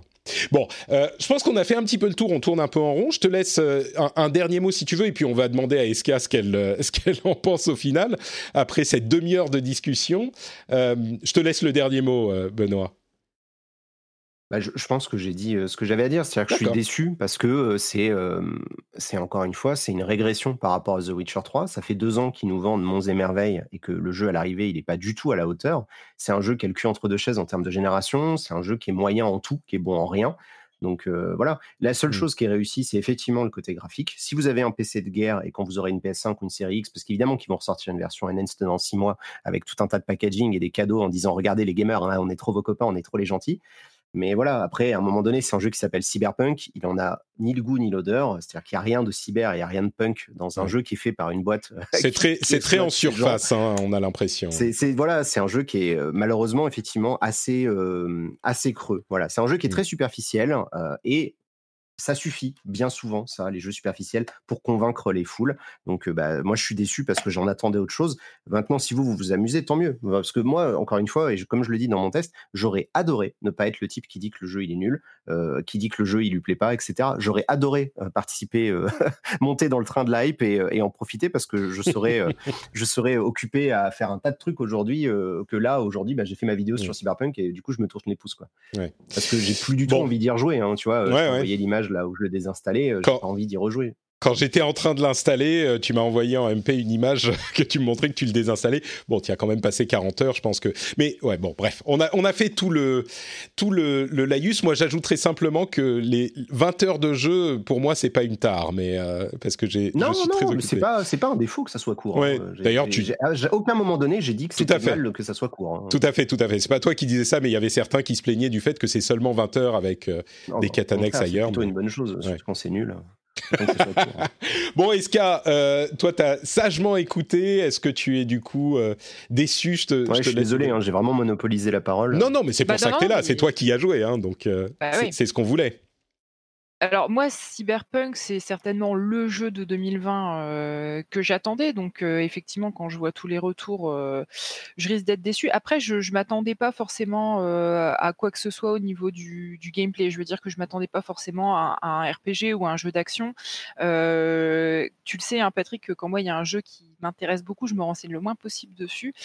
du coup, bah forcément, quand les retours arrivent, soit négatif ou positif vis-à-vis de ce que les gens attendaient et ce qu'ils ont à la fin, ça ne va pas forcément me toucher parce que je reste très en réserve. Donc moi j'y jouerai. je ne vais pas annuler ma précommande. Je vais me faire mon propre avis, quitte, à, être déçu. par contre, je suis curieuse de savoir effectivement le nombre de, mmh, de demandes de remboursement qu'il va y avoir sur ce jeu-là pour tous les gens qui l'ont pris en démat. ça pourrait être intéressant, surtout que sur sur GOG, ils ont une politique de remboursement qui est vraiment très souple puisqu'ils te laissent jusqu'à 30 jours et sans limite de, temps de jeu, il me semble, pour te faire rembourser. Euh, je, serais curieuse de savoir s'il va se passer quelque chose là-dessus et si ce sera révélateur de, euh, de, la déception euh, des, joueurs qui l'attendaient. Donc je, ne sais pas, je vous dirai dans quelques jours quand j'y aurai mis les mains si la hauteur, si la, déception, ma déception est à la hauteur de, mes attentes ou pas. maintenant j'entends complètement ce que ce que tu dis, ce que tu dis Benoît et je me dis mais qu'est-ce qu'ils ont fait quoi? Qu'est-ce qui s'est passé pendant tous ces mois, euh, toutes ces années euh? mmh. Moi, j'ai l'impression que c'est un studio qui a eu les yeux beaucoup plus gros que le ventre et trop. Parce qu'il faut toujours avoir les yeux un peu plus gros que le ventre pour pour vraiment avancer et pour et, et ils se sont dit attends mais maintenant avec The Witcher 3 on est les rois du monde. Ils ont fait quoi CD Projekt Ils ont eu une ascension météorique, mais surtout mmh. avec The Witcher 3 ils n'ont pas fait grand-chose. Tu reprends euh, tous les éléments euh, de mon ancien bouquin, euh, l'ascension. ah oui, d'accord. et, le titre de ma vidéo sur Cyberpunk, c'est les yeux plus gros que le ventre. ah bon, ben voilà. Écoute, un très bon agent marketing. écoutez, regardez les vidéos de Benoît, les vidéos d'Exerve. c'est très bien. Mais oui, mais moi je crois que c'est, c'est, oui, c'est exactement ça. D'ailleurs, tu m'as peut-être inconsciemment influencé parce que j'ai regardé bien sûr ta vidéo. mais oui, j'ai vraiment l'impression que c'est un studio qui est quand même un un, studio qui n'a pas l'historique et qui s'est pas construit sur des décennies pour faire des jeux à cette taille-là, et qui a voulu et peut-être que ça montre un petit peu que c'est pas si facile que ça de faire des des triple A aussi quoi. Ça, Mais... ça, pour le coup c'est vraiment une discussion que je trouve intéressante c'est-à-dire que euh, c'est des projets c'est effectivement un studio qui a les dents longues mais vraiment euh, c'est même plus qui le parquet c'est-à-dire qu'ils sont en train de tuer les gens euh, à l'étage d'en dessous parce qu'ils veulent devenir Rockstar ils veulent devenir Blizzard en fait ils veulent être le plus gros studio au monde donc ils vont tout faire pour y arriver quitte à écraser les, les, employés au passage mais ça ça a toujours été le cas. Ils sont assez clairs là-dessus hein, c'est-à-dire qu'ils s'en cachent pas de, de leurs ambitions et, et là, avec, avec Cyberpunk, euh, ils n'avaient plus la béquille de l'univers extrêmement riche de Sapkowski, euh, qui, du coup leur fournissait vraiment un matériau mmh. en termes de lore, en termes de gameplay, en termes d'histoire, de, qui était vraiment génial. Ils n'ont pas forcément exploité l'univers de Cyberpunk, le jeu de rôle, avec la même intelligence. en plus, ils ont fait des choix voilà, qui, sont, qui sont vraiment très marqués, adolescents, qui montrent un manque de maturité qui est assez triste. Et, et, et, du coup, on voit le résultat, c'est-à-dire que je pense que s'ils avaient continué avec du The Witcher et qu'ils avaient continué de creuser le truc, le matériau de The Witcher, il est tellement parfait pour du jeu vidéo que de toute façon, tu peux réussir à faire quelque chose de super cool avec ça. Donc, voilà, là, là, on voit en fait ce que ce que ce qu'est capable de faire, c'est les projects sans la béquille de Sapkowski. Et, et ben moi, je tombe de haut et de très très très haut quoi. Tu veux, moi, en tant que joueuse, j'accepterais que le jeu soit, soit pas parfait parce qu'on avait vu hein, le lancement de The Witcher 3, il n'était pas non plus. Enfin, peut-être pas à ce mmh. point-là, mais le, jeu pas à ce point-là, parfait à son lancement. Par contre, j'accepterais pas à d'avoir l'impression qu'on se soit moqué de moi et qu'on m'ait prise pour un pigeon avec du marketing. Alors, certes, très bien fait, mais complètement à côté de, de, ce qu'on de la qualité de, jeu qu'on en attendait. Ça, je, sais que ça passerait beaucoup moins. Bon, écoute, euh, je suis sûr qu'on aura l'occasion de, l'évoquer à nouveau avec toi, Eska, pour que tu nous donnes ton avis après l'avoir testé. Euh, bon, bah écoutez, c'était un gros morceau sur The Witcher. J'espère que ça vous aura aidé à euh, vous faire un avis sur le jeu. Euh, mais je pense vous que. vos insultes à, à...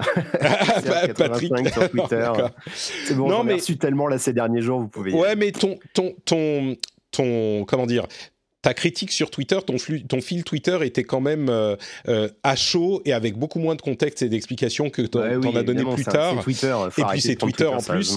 non. Mais c'est Ouais. ça. Et, et donc forcément, euh, en plus, tu, tu disais du mal d'un jeu que les gens attendaient beaucoup. Donc, euh, je crois que effectivement, c'était. euh, je veux dire. Ce que je- j'essaye de dire, c'est que moi, je trouve ton explication que tu nous as donnée là euh, complètement cohérente. Et évidemment, toutes les, tous les avis sont personnels, mais euh, ton, ton avis que tu as exprimé ici n'a pas du tout lieu d'être, euh, comment dire, enfin, d'être critiqué. A- On peut critiquer. Il y a quelque chose d'assez euh, ironique, moi qui aime bien l'humour noir. C'est génial de voir une grosse corporation qui a réussi à complètement tromper son monde avec des gens qui les défendent bec et ongle pendant qu'ils développent un jeu qui s'appelle Cyberpunk. Alors qu'en fait, il n'y a rien de punk. Ils sont juste devenus des agents de com. Ils ont juste accepté toute la com et ils la recrachent comme des gentils pigeons. Il y a Et, euh, des. et du coup, euh, tu vois, il y a quelque chose de vraiment, il y a, quelque chose de tellement euh, sarcastique dans cette situation que je, voilà, quelque part, je me dis, ils sont quand même très forts. Écoute, je trouve que ma review, euh, sans l'avoir euh, testé, ma- mon anti-test qui est sur YouTube, avait quand même vu juste sur certains éléments, comme le fait que les corporations du jeu soient en fait des corporations qui vont vendre des trucs pour le jeu. Voilà, je ne dirais que ça. Euh, donc, écoutez, on va refermer cette petite page cyberpunk et on va prendre une toute petite seconde pour, pour faire quoi? Bah Pour remercier les gens qui soutiennent le rendez-vous jeu, le rendez-vous jeu qui est financé uniquement par ses auditeurs. Vous le savez, vous pouvez aller sur patreon.com slash rdvjeux et euh, vous décidez la somme que vous donnez par épisode et vous décidez le nombre d'épisodes que vous soutenez par mois. Et du coup, vous avez euh, droit à des bonus super sympas, comme par exemple le fait d'avoir l'épisode sans pub. Vous pouvez aussi euh, avoir le, les time codes. Si par exemple euh, Cyberpunk ne vous intéresse pas du tout, vous pouvez aller tout de suite à la section suivante. Vous pouvez aussi avoir des contenus bonus. Enfin bref, il y a plein plein de choses, mais surtout ce que vous pouvez avoir, c'est la fierté de soutenir le rendez-vous jeu et de contribuer à son, son indépendance et à sa euh, éthique, euh, puisque le soutien participatif est l'essentiel euh, de mes revenus et de loin ce qui me permet de dire non et de faire des choix euh, quand je le souhaite et quand je le sens pas. Donc merci beaucoup à tous ceux qui soutiennent le rendez-vous jeu. Et si vous arrivez chez vous et que euh, vous mettez les clés dans le bol en arrivant parce que et que vous avez oublié le soutien du rendez-vous jeu, et ben c'est le moment de vous en souvenir. Vous faites euh, les clés dans le bol, ça fait cling et vous dites ah Patrick, c'est le truc que je dis depuis quelques mois. Et c'est un moyen mnémotechnique qui vous conditionne à vous souvenir qu'il faut soutenir le rendez-vous jeu, comme on conditionne les joueurs. Exactement. J'essayais de ramener le truc, euh, de ramener le truc à ça. Tu l'as fait pour moi.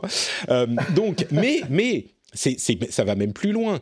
Les gens qui soutiennent pas, ils font cling et ça leur dit ah merde, il faudrait que je soutienne machin. Mais les gens qui soutiennent, ils font cling avec les clés et là ils se disent oh, mais quel bonheur, quelle fierté, quel, quel euh, heureux que tu moment. en train de nous dire de- il y a le bon cling et il y a le mauvais cling C'est ça que tu de nous dire C'est exactement ça. Non, il n'y a pas de mauvais cling, c'est juste que ça provoque un sentiment un petit peu différent chez les gens. Exactement, c'est ça. C'est pas un mauvais cling, c'est mais pas bon, pareil. C'est voilà, c'est pas la même chose.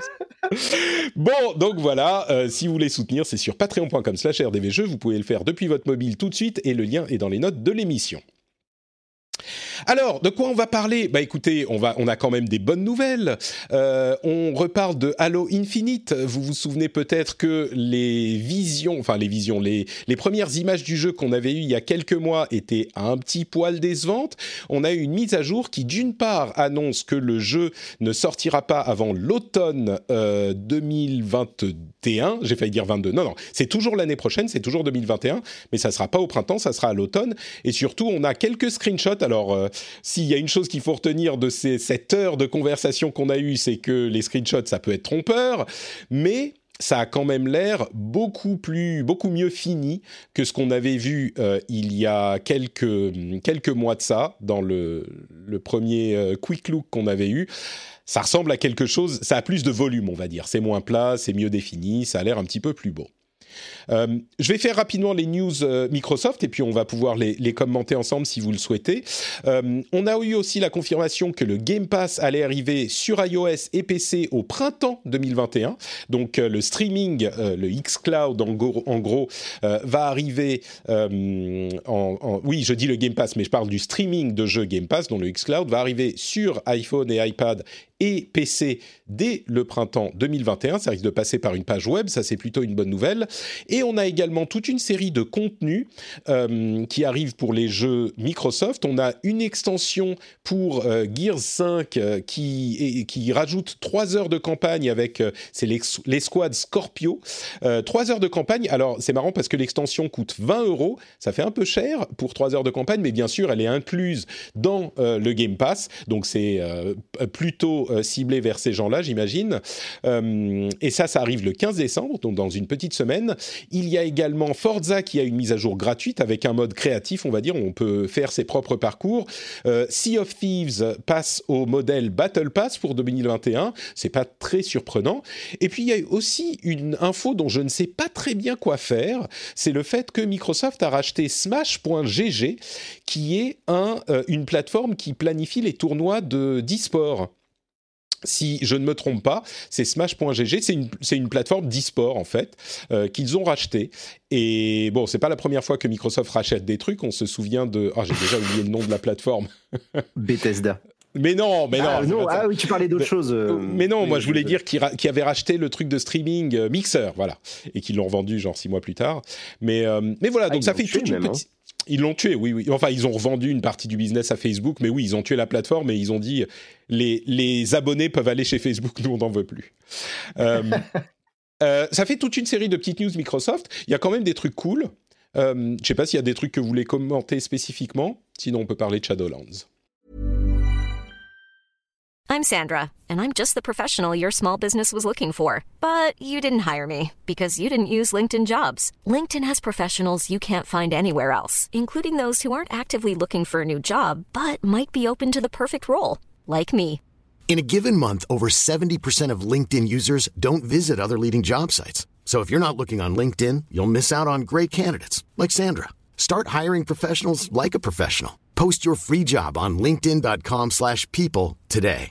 Save big money when you start your next project today at Menards. Check out our great selection of garage and utility lighting options in stock, ready to take home today. We carry everything to help you illuminate whatever project you're working on. Shop garage and utility lighting products in store at your nearest Menards. You can also view all of our entire selection of lighting options today on menards.com. Save big money at Menards.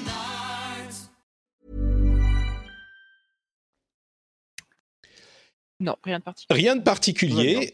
Eh bien, écoutez, moi, j'ai juste hâte de pouvoir jouer à mes jeux Xbox sur mon iPhone. Euh, Shadowlands est le jeu qui s'est vendu le plus rapidement sur PC euh, de l'histoire du monde et du PC. Euh, c'est la nouvelle extension de World of Warcraft, bien sûr. Il s'en est vendu 3,7 millions d'unités en un week-end. C'est de ça qu'on parle, je crois. C'était bien un week-end, 48 heures. Et bah, comment ça peut être le truc euh, Diablo 3, il avait fait 6 millions. non, non, non, non, justement, ah Diablo 3 bah, dans la dans la même période. Euh, alors c'était le first day of release, ce qui inclut ah bien sûr toutes les préventes. Hein. Diablo 3 avait fait 3,5 millions. Euh, là, c'est 3,7. Bah, ouais, ouais. Ah mais bon, alors. C'est un super score du coup. Ah, c'est carrément un super score. Évidemment, c'est aidé par la pandémie qui fait que les gens euh, ont passé plus de temps sur, leur, euh, sur ah, leurs tu, ordinateurs. Crois que ça, joue à ce point-là Parce que je trouvais bah que moi, au contraire, ils avaient fait une super com sur Shadowlands. Même moi qui n'aime pas WoW, je m'étais dit, tiens, ce serait peut-être le moment de. Ouais, bah écoute, peut-être, oui, peut-être que ça joue.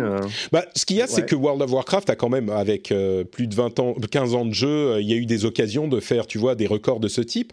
Et, et je sais pas, moi, je m'explique pas exactement pourquoi spécifiquement sur celle-là. Je pense que la pandémie a joué, mais peut-être que non, c'est simplement le, le jeu lui-même. Euh, moi, j'ai bien aimé le tweet de Ja- Jason Schreier, euh, qui a juste mis en parallèle un screenshot de euh, Shadowlands Becomes Fastest Selling Ah, PC bah oui. Game of All Time.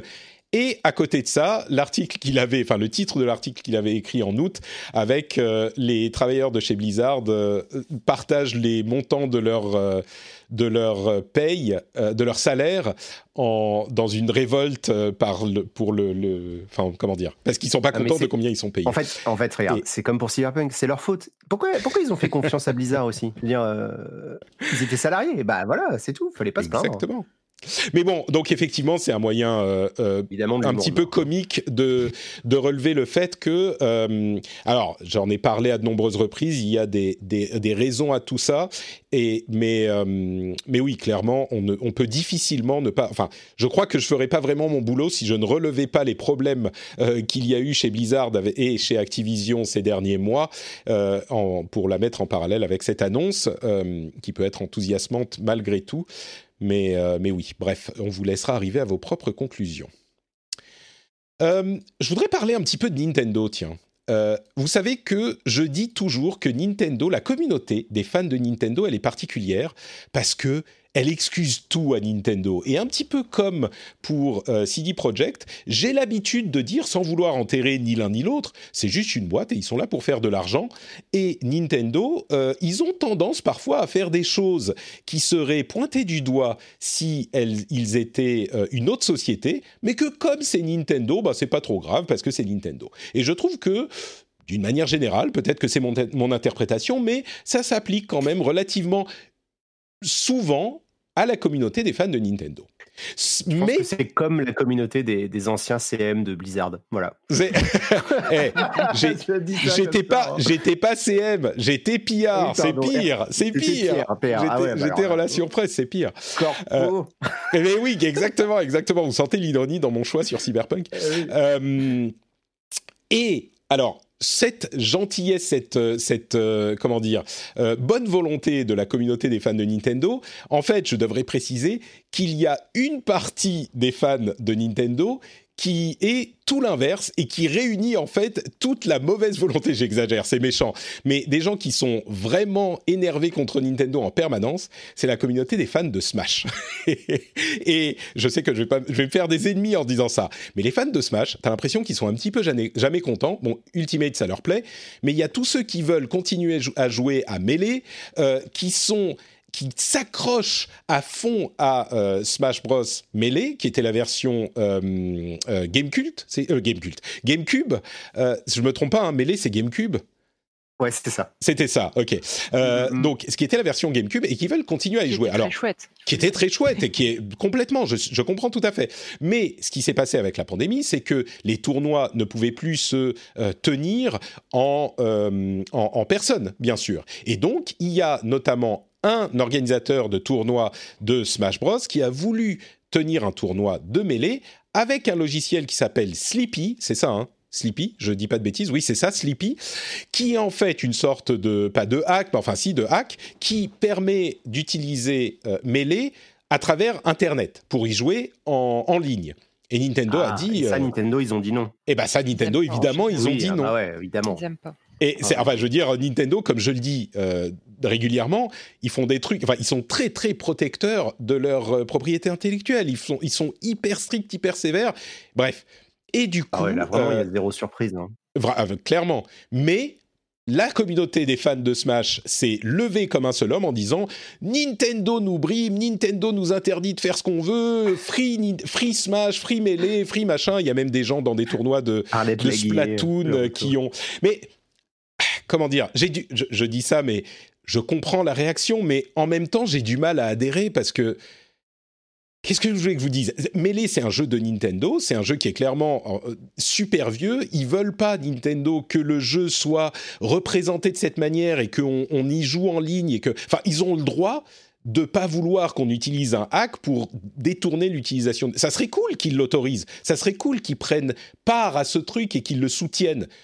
Mais ils ont le droit de pas vouloir. C'est Ouais, et puis surtout, c'est, enfin, tu vois, comme dit, si c'était la première fois, mais ça, ça fait Mm. tellement d'années, je veux dire. euh, oh bah ça peut faire Là, 12 vous fois, mais ça peut quand même être. récemment, il y a eu un, il y a eu un, un jeu, un fan game là de Sonic qui est sorti. Il y avait un commentaire YouTube du compte officiel de Sonic qui disait oh là là, euh, c'est l'heure de la DMCA notice, c'est genre on va, on va tous vous tuer, on va vous envoyer les avocats. Et ils disent non non, on rigole, faites ce que vous voulez. Et c'était un gros, un gros tacle à Nintendo parce que Mm. dès que des gens font des fan games, on se souvient de, de euh, Metroid, euh, comment il s'appelait, euh, à 2M là, qui était euh, Enfin, tout- dès qu'il y a un fan game, dès qu'il y a un truc un peu autour de Nintendo, ils, veulent, ils le tuent direct, ils le tuent dans l'œuf. Tous les projets de Pokémon Clairement, fan game, tous les trucs, euh, tous les projets de, tu vois, de traduction, de Mario 64 HD et tout, tout ça, ils aiment pas. Donc, euh, alors évidemment que si vous allez pirater le jeu pour, enfin, tu vois, utiliser une version euh, pirate du jeu ou le hacker pour pouvoir jouer en ligne, enfin, vous allez avoir des gens en, en- en Bah oui, costume noir chez ça me vous, paraît c'est normal. évident.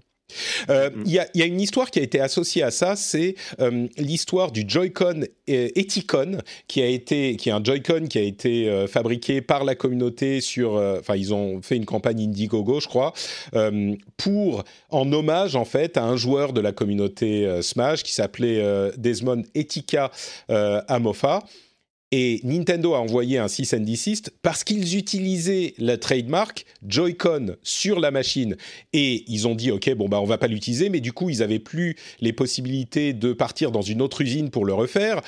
Et donc, la communauté aussi a dit, ah, mais euh, Nintendo a tué le projet de Joy-Con Etika, enfin, d'Eticon, machin, c'est.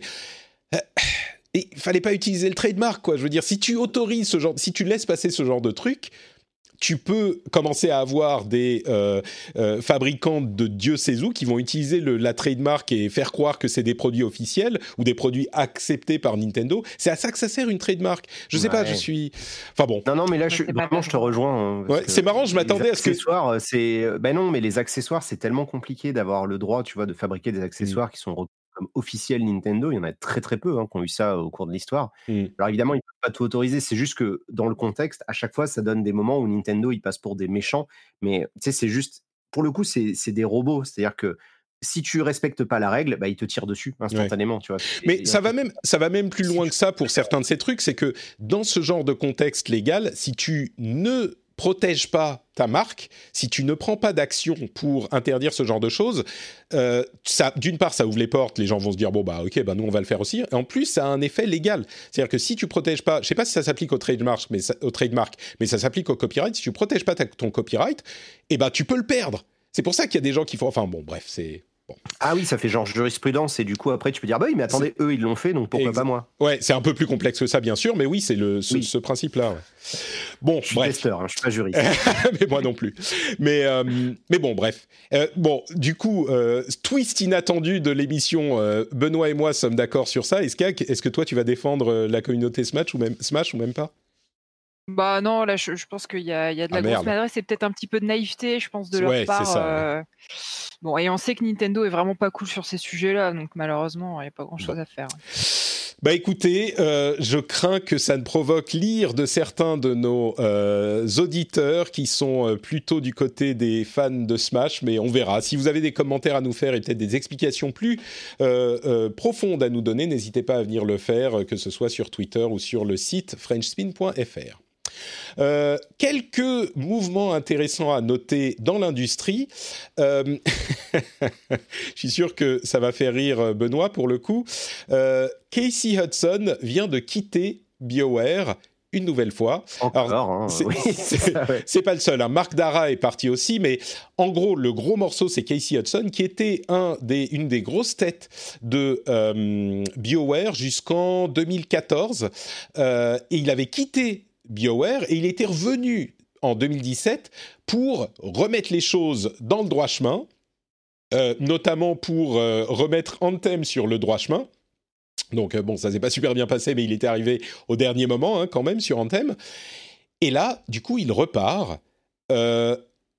Qu'est-ce qui... Enfin, peut-être qu'il y a toutes les bonnes raisons du monde, mais ça fait quand même super pas propre. Et Marc Dara, qui est euh, le, producteur sur Dragon Age, avec Dragon Age 4, qui est... euh, alors, on ne sait pas où il est, on ne sait pas ce qui se passe. Il devrait y avoir d'ailleurs ce soir au Game Awards un nouveau euh, look, un nouveau petit regard sur Dragon Age 4. Moi, j'imagine que ça va encore être de concept art, mais peut-être pas. Mais enfin, qu'est-ce qui se passe chez Bio- BioWare? On est en droit de se poser la question, quoi.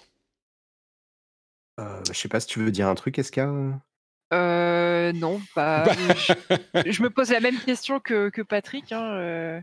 Bah, de toute façon, BioWare, enfin, ouais, vas-y, vas-y. Non, je- j'allais dire, euh, je, de mémoire, je crois pas que ce soit un studio qui ait forcément mauvaise réputation en, on va dire, d'un point de vue ambiance en interne ou choses comme ça. Ouais, si. Euh, Ah si, oh, oh, Ouais, ok, ouais, je, justement, je- il y a eu un gros scandale en fait sur Anthem. euh, il y avait- un- un des- une des grosses enquêtes de Jason Schreier en fait nous expliquait que en fait depuis toujours BioWare ils ont ils ont cette, cette idée, cette croyance que euh, le jeu est pourri et pendant la production. Puis au bout d'un moment il y a le BioWare Magic, hein, c'était l'expression qu'ils avaient utilisée où ils nous disaient que bon bah à la fin ils arrivent bon an mal an à sortir un truc euh, et évidemment ça n'a pas marché sur Anthem hein, euh, et ça marche pas trop non plus sur Mass Effect Andromeda ni Mass Effect 3 enfin donc là ça fait quand même pas mal de jeux c'est euh, ça, c'est que ils ont, ils ont entaché leur image et en fait Mm. BioWare ce qu'il faut savoir c'est que c'est en fait aujourd'hui c'est plus le studio d'origine ils ont juste mis ça comme une marque sur différents studios Electronic Arts et donc ils prennent une équipe ils disent vous vous êtes BioWare East par exemple et pouf et ils mettent BioWare parce que les gens ils, ils se rappellent qu'à une époque c'était Baldur's Gate c'était KOTOR et c'était des jeux qui sont bah, qui sont cultes tout simplement Bah, disons que euh, un jeu, deux jeux, tu peux, euh, enfin un mauvais jeu, un jeu raté, tu peux l'excuser, tu peux dire ok bon euh, ça s'est pas bien passé, tu, tu, le suivant sera mieux. Deux jeux ça passe, enfin tu peux encore garder l'espoir. Au bout de trois jeux tu commences quand même à te dire bon là il y a un problème dans les studios et quand en plus tu as les, les directeurs du studio qui se barrent au milieu des développements, enfin Anthem, ils sont quand même en train de re- faire une refonte totale d'Anthem. Euh, ils l'ont pas abandonné. Euh, Casey Hudson était l'une des personnes qui était censée mener. euh, c'est vraiment, il a été, il est revenu en 2017. Je sais pas si vous en souvenez, on en parlait, je suis sûr dans Mhm. l'émission, mais il est revenu en disant, ok. Maintenant, la récré est finie. Casey Hudson revient. Il était parti parce qu'il aimait pas ce qui se passait. Donc, maintenant, il revient. Il va faire les choses comme il faut. Et donc, le fait qu'il reparte, c'est genre, est-ce Ouais, qu'il a c'est pas réussi à. Tu vois, c'est- c'est inquiétant, Ouais. quoi. Ouais. Ah, pff, Ouais. il, peut en, il peut en avoir marre. hein. Tu sais, c'est un- C'est je pense possible, que Dragon. Age. euh, moi, sur Twitter, je suis un type qui s'appelle Jo- John Epler, hein, qui est un Canadien qui a bossé euh, beaucoup sur Dragon Age euh, euh, 2 et Inquisition. Dragon Age Inquisition, Mm. euh, qui, était un, un des auteurs du jeu. Et vraiment, enfin, à chaque fois qu'il parle de BioWare, tu sens toute la fatigue du truc parce que même s'il y bosse encore, on sent bien qu'en interne, ça va pas du tout. Mm. Euh, je pense qu'ils ont des, des gros soucis. Et comme beaucoup de gros studios depuis quelques années, ben, ils vont devoir passer à un moment donné. En fait, c'est qu'on va arriver au bout d'un moment à un point de rupture. Ils vont être obligés de remettre en question leur méthode de production, ils vont être obligés de remettre en question leurs ambitions, parce qu'on le voit en plus avec Cyberpunk, ben, plus tu as d'ambition, plus c'est compliqué, plus ça coûte cher, plus le résultat peut être décevant, parce que du coup, bah, ils peuvent pas. euh, tu vois, tu peux pas faire un jeu ultime, c'est comme Star Citizen, tu vois, c'est vraiment l'exemple ultime de bah, ça sert à rien d'avoir trop d'ambition, il vaut mieux faire des jeux peut-être plus restreints, mais au moins ils soient, qu'ils soient quali, Mm. quoi. Parce qu'en plus, là, ils sont en train de tuer à petit feu toute une génération de, de ce qu'on appelle les leads. Alors, pour les gens qui nous écoutent, vraiment, dans le jeu vidéo, quelqu'un qui, qui a le titre de senior ou de lead, je pense que tu pourras confirmer, Patrick, c'est des gens qui ont une certaine expérience. Ils ont déjà lancé plusieurs jeux et donc leur expérience, elle est vraiment indispensable. C'est très compliqué de remplacer des gens qui ont cette expérience-là quand tu dois lancer des nouveaux jeux. Chez Naughty Dog, euh, quand ils perdent pas mal de leads, tu sais que le prochain jeu, ça va être compliqué parce qu'ils vont avoir des jeunes qui sont pleins d'énergie, qui ont encore plein de, plein de, sais, plein de barres de vie euh, avant de pouvoir les détruire avec du burn-out. Mais, euh, mais ils n'ont pas cette expérience, ils n'ont pas cette réflexion ou de la compréhension du médium, donc ils n'ont pas forcément le, le truc. Et BioWare, bah, c'est un studio qui a du mal à, qui a eu du mal tout simplement à remplacer les, les- les anciens qui sont partis, soit dégoûtés, soit fatigués, soit parce qu'ils voulaient monter leur propre studio. BioWare, comme, euh, comme plein d'autres gros studios, c'est un des plus gros viviers de, tu vois, de, de ressources, de création de studios indépendants. Il y a Mm. plein de studios indés qui ont été créés avec des anciens de BioWare. Ouais. Bon, bah en tout cas, c'est un petit peu inquiétant effectivement pour la suite. Euh, le, timing est un poil, je dirais pas suspect, mais en tout cas calculé, je pense, parce que c'est une semaine avant la présentation de Dragon Age 4. Euh, tu vois l'annonce et puis les deux ensemble. euh, ils ont tous les deux eu des statements préparés qui ont dit voilà, on, part pour ci pour ça, pour passer du temps avec notre famille, etc. Le truc classique. Et puis la publication des, euh, des nouveautés sur Dragon Age 4, ça, je pense que c'est calculé pour fa- effacer un petit peu l'histoire. Euh, mais bon, en même temps, on peut rester un petit peu optimiste. On ne sait pas. Si ça se trouve, euh, c'est que les, les choses se passaient pas bien avec eux ou que simplement ils sont fatigués et que le studio va dans des nouvelles directions qui sont plus Ah, positives qu'on pourrait le penser.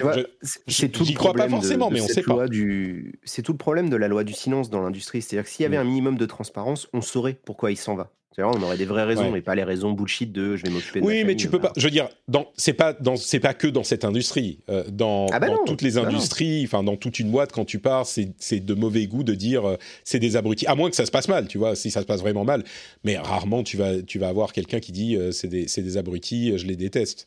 C'est juste pas. Ouais, mais bon, c'est comme ça qu'on se retrouve avec une nouvelle trilogie Star Wars où il y a toutes les, les suppositions du monde pour essayer d'expliquer et de pointer du doigt qui est responsable, alors que c'est des projets qui sont menés par des centaines de personnes. Mm. Euh, un Dragon Age, c'est pas que Casey Hudson qui le portait avec ses petits bras. hein. ça c'est c'est des sûr. centaines de personnes qui vont bosser dessus. Donc, euh, le, le fait qu'on connaisse pas exactement son rôle, la portée de son truc, forcément, ça, ça pose des questions. Et, et j'ai peur que, à force que les gens, enfin, c'est pas peur d'ailleurs, c'est plutôt une bonne chose, mais à force que les gens aient conscience qu'il y a des vrais problèmes dans la, dans la production des jeux vidéo, euh, j'aimerais bien justement qu'il y ait un peu plus de- d'exigence, tu vois, que les gens ils se réveillent en disant, bah, pourquoi? Expliquez-nous, tu vois? Parce que Ouais. plus de transparence, ça amènera tout simplement à peut-être Ouais, plus de compréhension et peut-être moins de bullshit aussi en Oui, amont. mais c'est, privé, c'est comme une histoire de couple. Tu vas pas demander euh, pourquoi tu.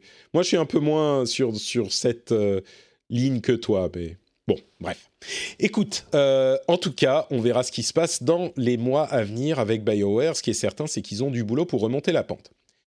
Allez, quelques news rapidement. Euh, quelques news rapides. Spider-Man Miles Morales a eu une option euh, ray tracing et 60 FPS qui a été euh, ajoutée au jeu sur PlayStation 5. Moi, je suis content parce que c'est celle que je voulais. Il y a déjà dans la plupart des jeux des options soit 60 FPS sans ray tracing, soit 130 FPS en ray tracing, mais toujours en 4K. Là, ils réduisent la euh, résolution. Euh, et ils enlèvent un petit peu de, de définition dans les réflexions et de la densité de population, mais ça tourne en 60 FPS avec ray tracing. Donc, Super. C'est plutôt sympa. Donc effectivement, la, résolution est plus faible. Euh, c'est exactement ce que j'expliquais dans ma vidéo sur euh, avec les duplos là. Euh, ils ont monté les FPS, mais ils ont pris quelque chose ailleurs. Donc si vous avez vu cette vidéo, vous savez à quoi vous attendre. Kratos arrive dans Fortnite, ce qui est quand même marrant parce que c'est un personnage Sony euh, qui arrive sur toutes les plateformes de Fortnite, à ce qu'on à ce qu'on sait. Euh, c'est vraiment Fortnite est en train de devenir le ultimate euh, crossover parce qu'il y a des rumeurs selon lesquelles euh, le Master Chief de Halo euh, rejoindrait également Fortnite et il y a des personnages de plein d'univers différents. Alors peut-être que ça se vérifiera pas dans le cas de Master Chief, mais Kratos c'est vrai, c'est confirmé, il arrive dans Fortnite. C'est quand même drôle de se dire qu'il va y avoir Kratos les gens de Smash, ils ont qu'à jouer à Fortnite. Et voilà, c'est plus simple, c'est à peu près le même jeu, non? C'est pareil. Ah, c'est pas gentil. Euh, Oscar Isaac euh, va incarner le Solid Snake dans le film euh, Metal Gear Solid qui est en cours de préparation depuis à peu près 15 ans. Mais euh, il, vous, vous savez qui c'est Oscar Isaac?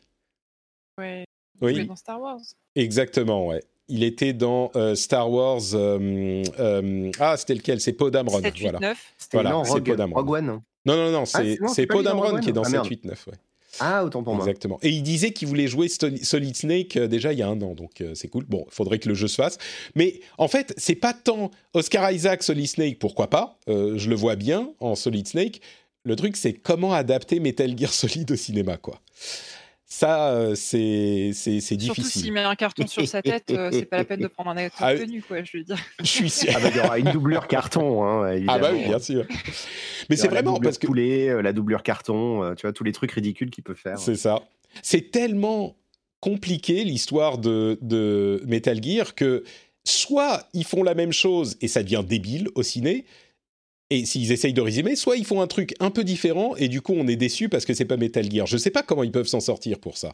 Ça serait vraiment. euh, Il faudrait qu'ils fassent un truc un peu différent, qui reprenne suffisamment d'éléments pour que ça rappelle, mais qu'en même temps ça soit tellement bien écrit que euh, ça soit un bon film tout court, même si ça n'a pas exactement la ligne de Metal Gear. C'est compliqué Il y a comme Je vais dire un truc. euh, Pardon, vas-y, vas-y. Non, je, je- je disais juste que d'un point de vue scénario, il y a tellement de matière qu'il faut quand même euh, espérer qu'ils réussissent à en tirer quelque chose de sympa. Quoi. Ah oui, mais tu, tu, pour faire quelque chose qui tient dans les mythologies Metal Gear en, en une heure et demie ou deux ça va heures. pas être euh, évident. Bah, Je pense qu'il y a, y y y vraiment matière à faire quelque chose. Ça fait peut-être partie des rares séries où ça serait possible, mais euh, je vais dire un truc que j'aurais jamais cru possible parce que je sais que le résultat va m'énerver au plus haut point, mais ils ont qu'à demander à Kojima. Je veux dire, il est dit. il peut très bien. Il est... Non, mais qu'est-ce qui les empêche de bosser avec Kojima pour que euh, pour qu'il écrive un peu une part du script? Écoute, tu sais quoi? Tu vois, non, avant- mais quitte à faire un truc qui soit nul à chier, autant demander à l'auteur, quoi. Enfin, Mais, je veux dire, eh, euh, avant, avant Death Stranding, je t'aurais dit, mais c'est pas possible de travailler avec Kojima, il, ça, il, il tient jamais ses délais, il est complètement. Euh, il est dans diva. Cyberpunk, il est Mais partout, en fait- Kojima. Il est dans Fortnite bientôt. Pourquoi pas? Non, mais c'est vrai, il est dans Cyberpunk, il y a un caméo de lui, tu peux le croiser. Mais, euh, mais du coup, ça, ça, ça fait le tour du net, hein, déjà. Je, je Ah oui, pas grand le- chose, je pense. dans, Oui, Cyberpunk, une- ah, d'accord, je croyais que tu plaisantais. Ah non, non, c'est pas une blague du tout. D'accord. Euh, donc, euh, non, non, mais je veux dire, pourquoi il lui demanderait pas? Parce qu'après tout, euh, je veux dire, il a toujours voulu faire du cinéma, il a toujours mis énormément de cinématiques et de trucs dans ses films. Je suis sûr que ça serait génial. Enfin, vous le faites bosser comme consultant. Alors évidemment, vu que c'est la licence Metal Gear, il y a des gens de chez Konami, donc ils vont s'entretuer s'ils se croisent. Mais ça aurait été tellement malin de simplement lui dire, bah, aide-nous, qu'est-ce que tu voudrais qu'on raconte? Et en deux heures, il nous trouve une idée, tu vois, pour raconter une histoire. Euh, parce qu'il y a quand même un, un background dans Metal Gear. L'écriture, elle est bof, mais le, le, le- le- c'est le melting pot thématique euh, très pacifique, Attends, anti, ex- anti-militaire et tout. Excuse-moi, ben- Benoît, il y a, il y a une urgence du côté d'Esca. Euh, tu dois nous quitter, c'est ça? Tu as dû. Il y a une- un, un incident bébé. Euh, Ah. Donc, donc elle doit filer, euh, c'est pas grave. Si tu as le temps de venir nous dire au revoir, tu nous dis au revoir, mais on comprend les parents, il y a des urgences parfois. On fait une bise à Esca. Euh, oui, bon, Alors, je, je suis encore là, mais je ne Ah. sais pas pourquoi il y a ça. Je vous cache pas que c'est un peu le. Courage. C'est compliqué. je connais ça, je connais ça. Euh, bon, allez, on finit. Il y avait quoi d'autre? Euh, Persona 5 Strikers, le, euh, le, le Dynasty Warriors Persona 5, arrivera chez nous le 23 février. Donc euh, les fans sont super excités, bien sûr. Euh, Il y a un nouveau jeu qui est disponible sur Stadia gratuitement. C'est Bomber, Super Bomberman Air. C'est une sorte de Battle Royale, je crois, Bomberman, si je ne m'abuse. Et encore une fois, Stadia communique avec les pieds. Ils ont d'ailleurs activé la possibilité de streamer directement sur YouTube, euh, sur Stadia. Et là encore, personne n'en a entendu parler. Ça a été activé il y a deux jours. Euh, bon, c'est pas nouveau que Stadia communique mal, mais voilà.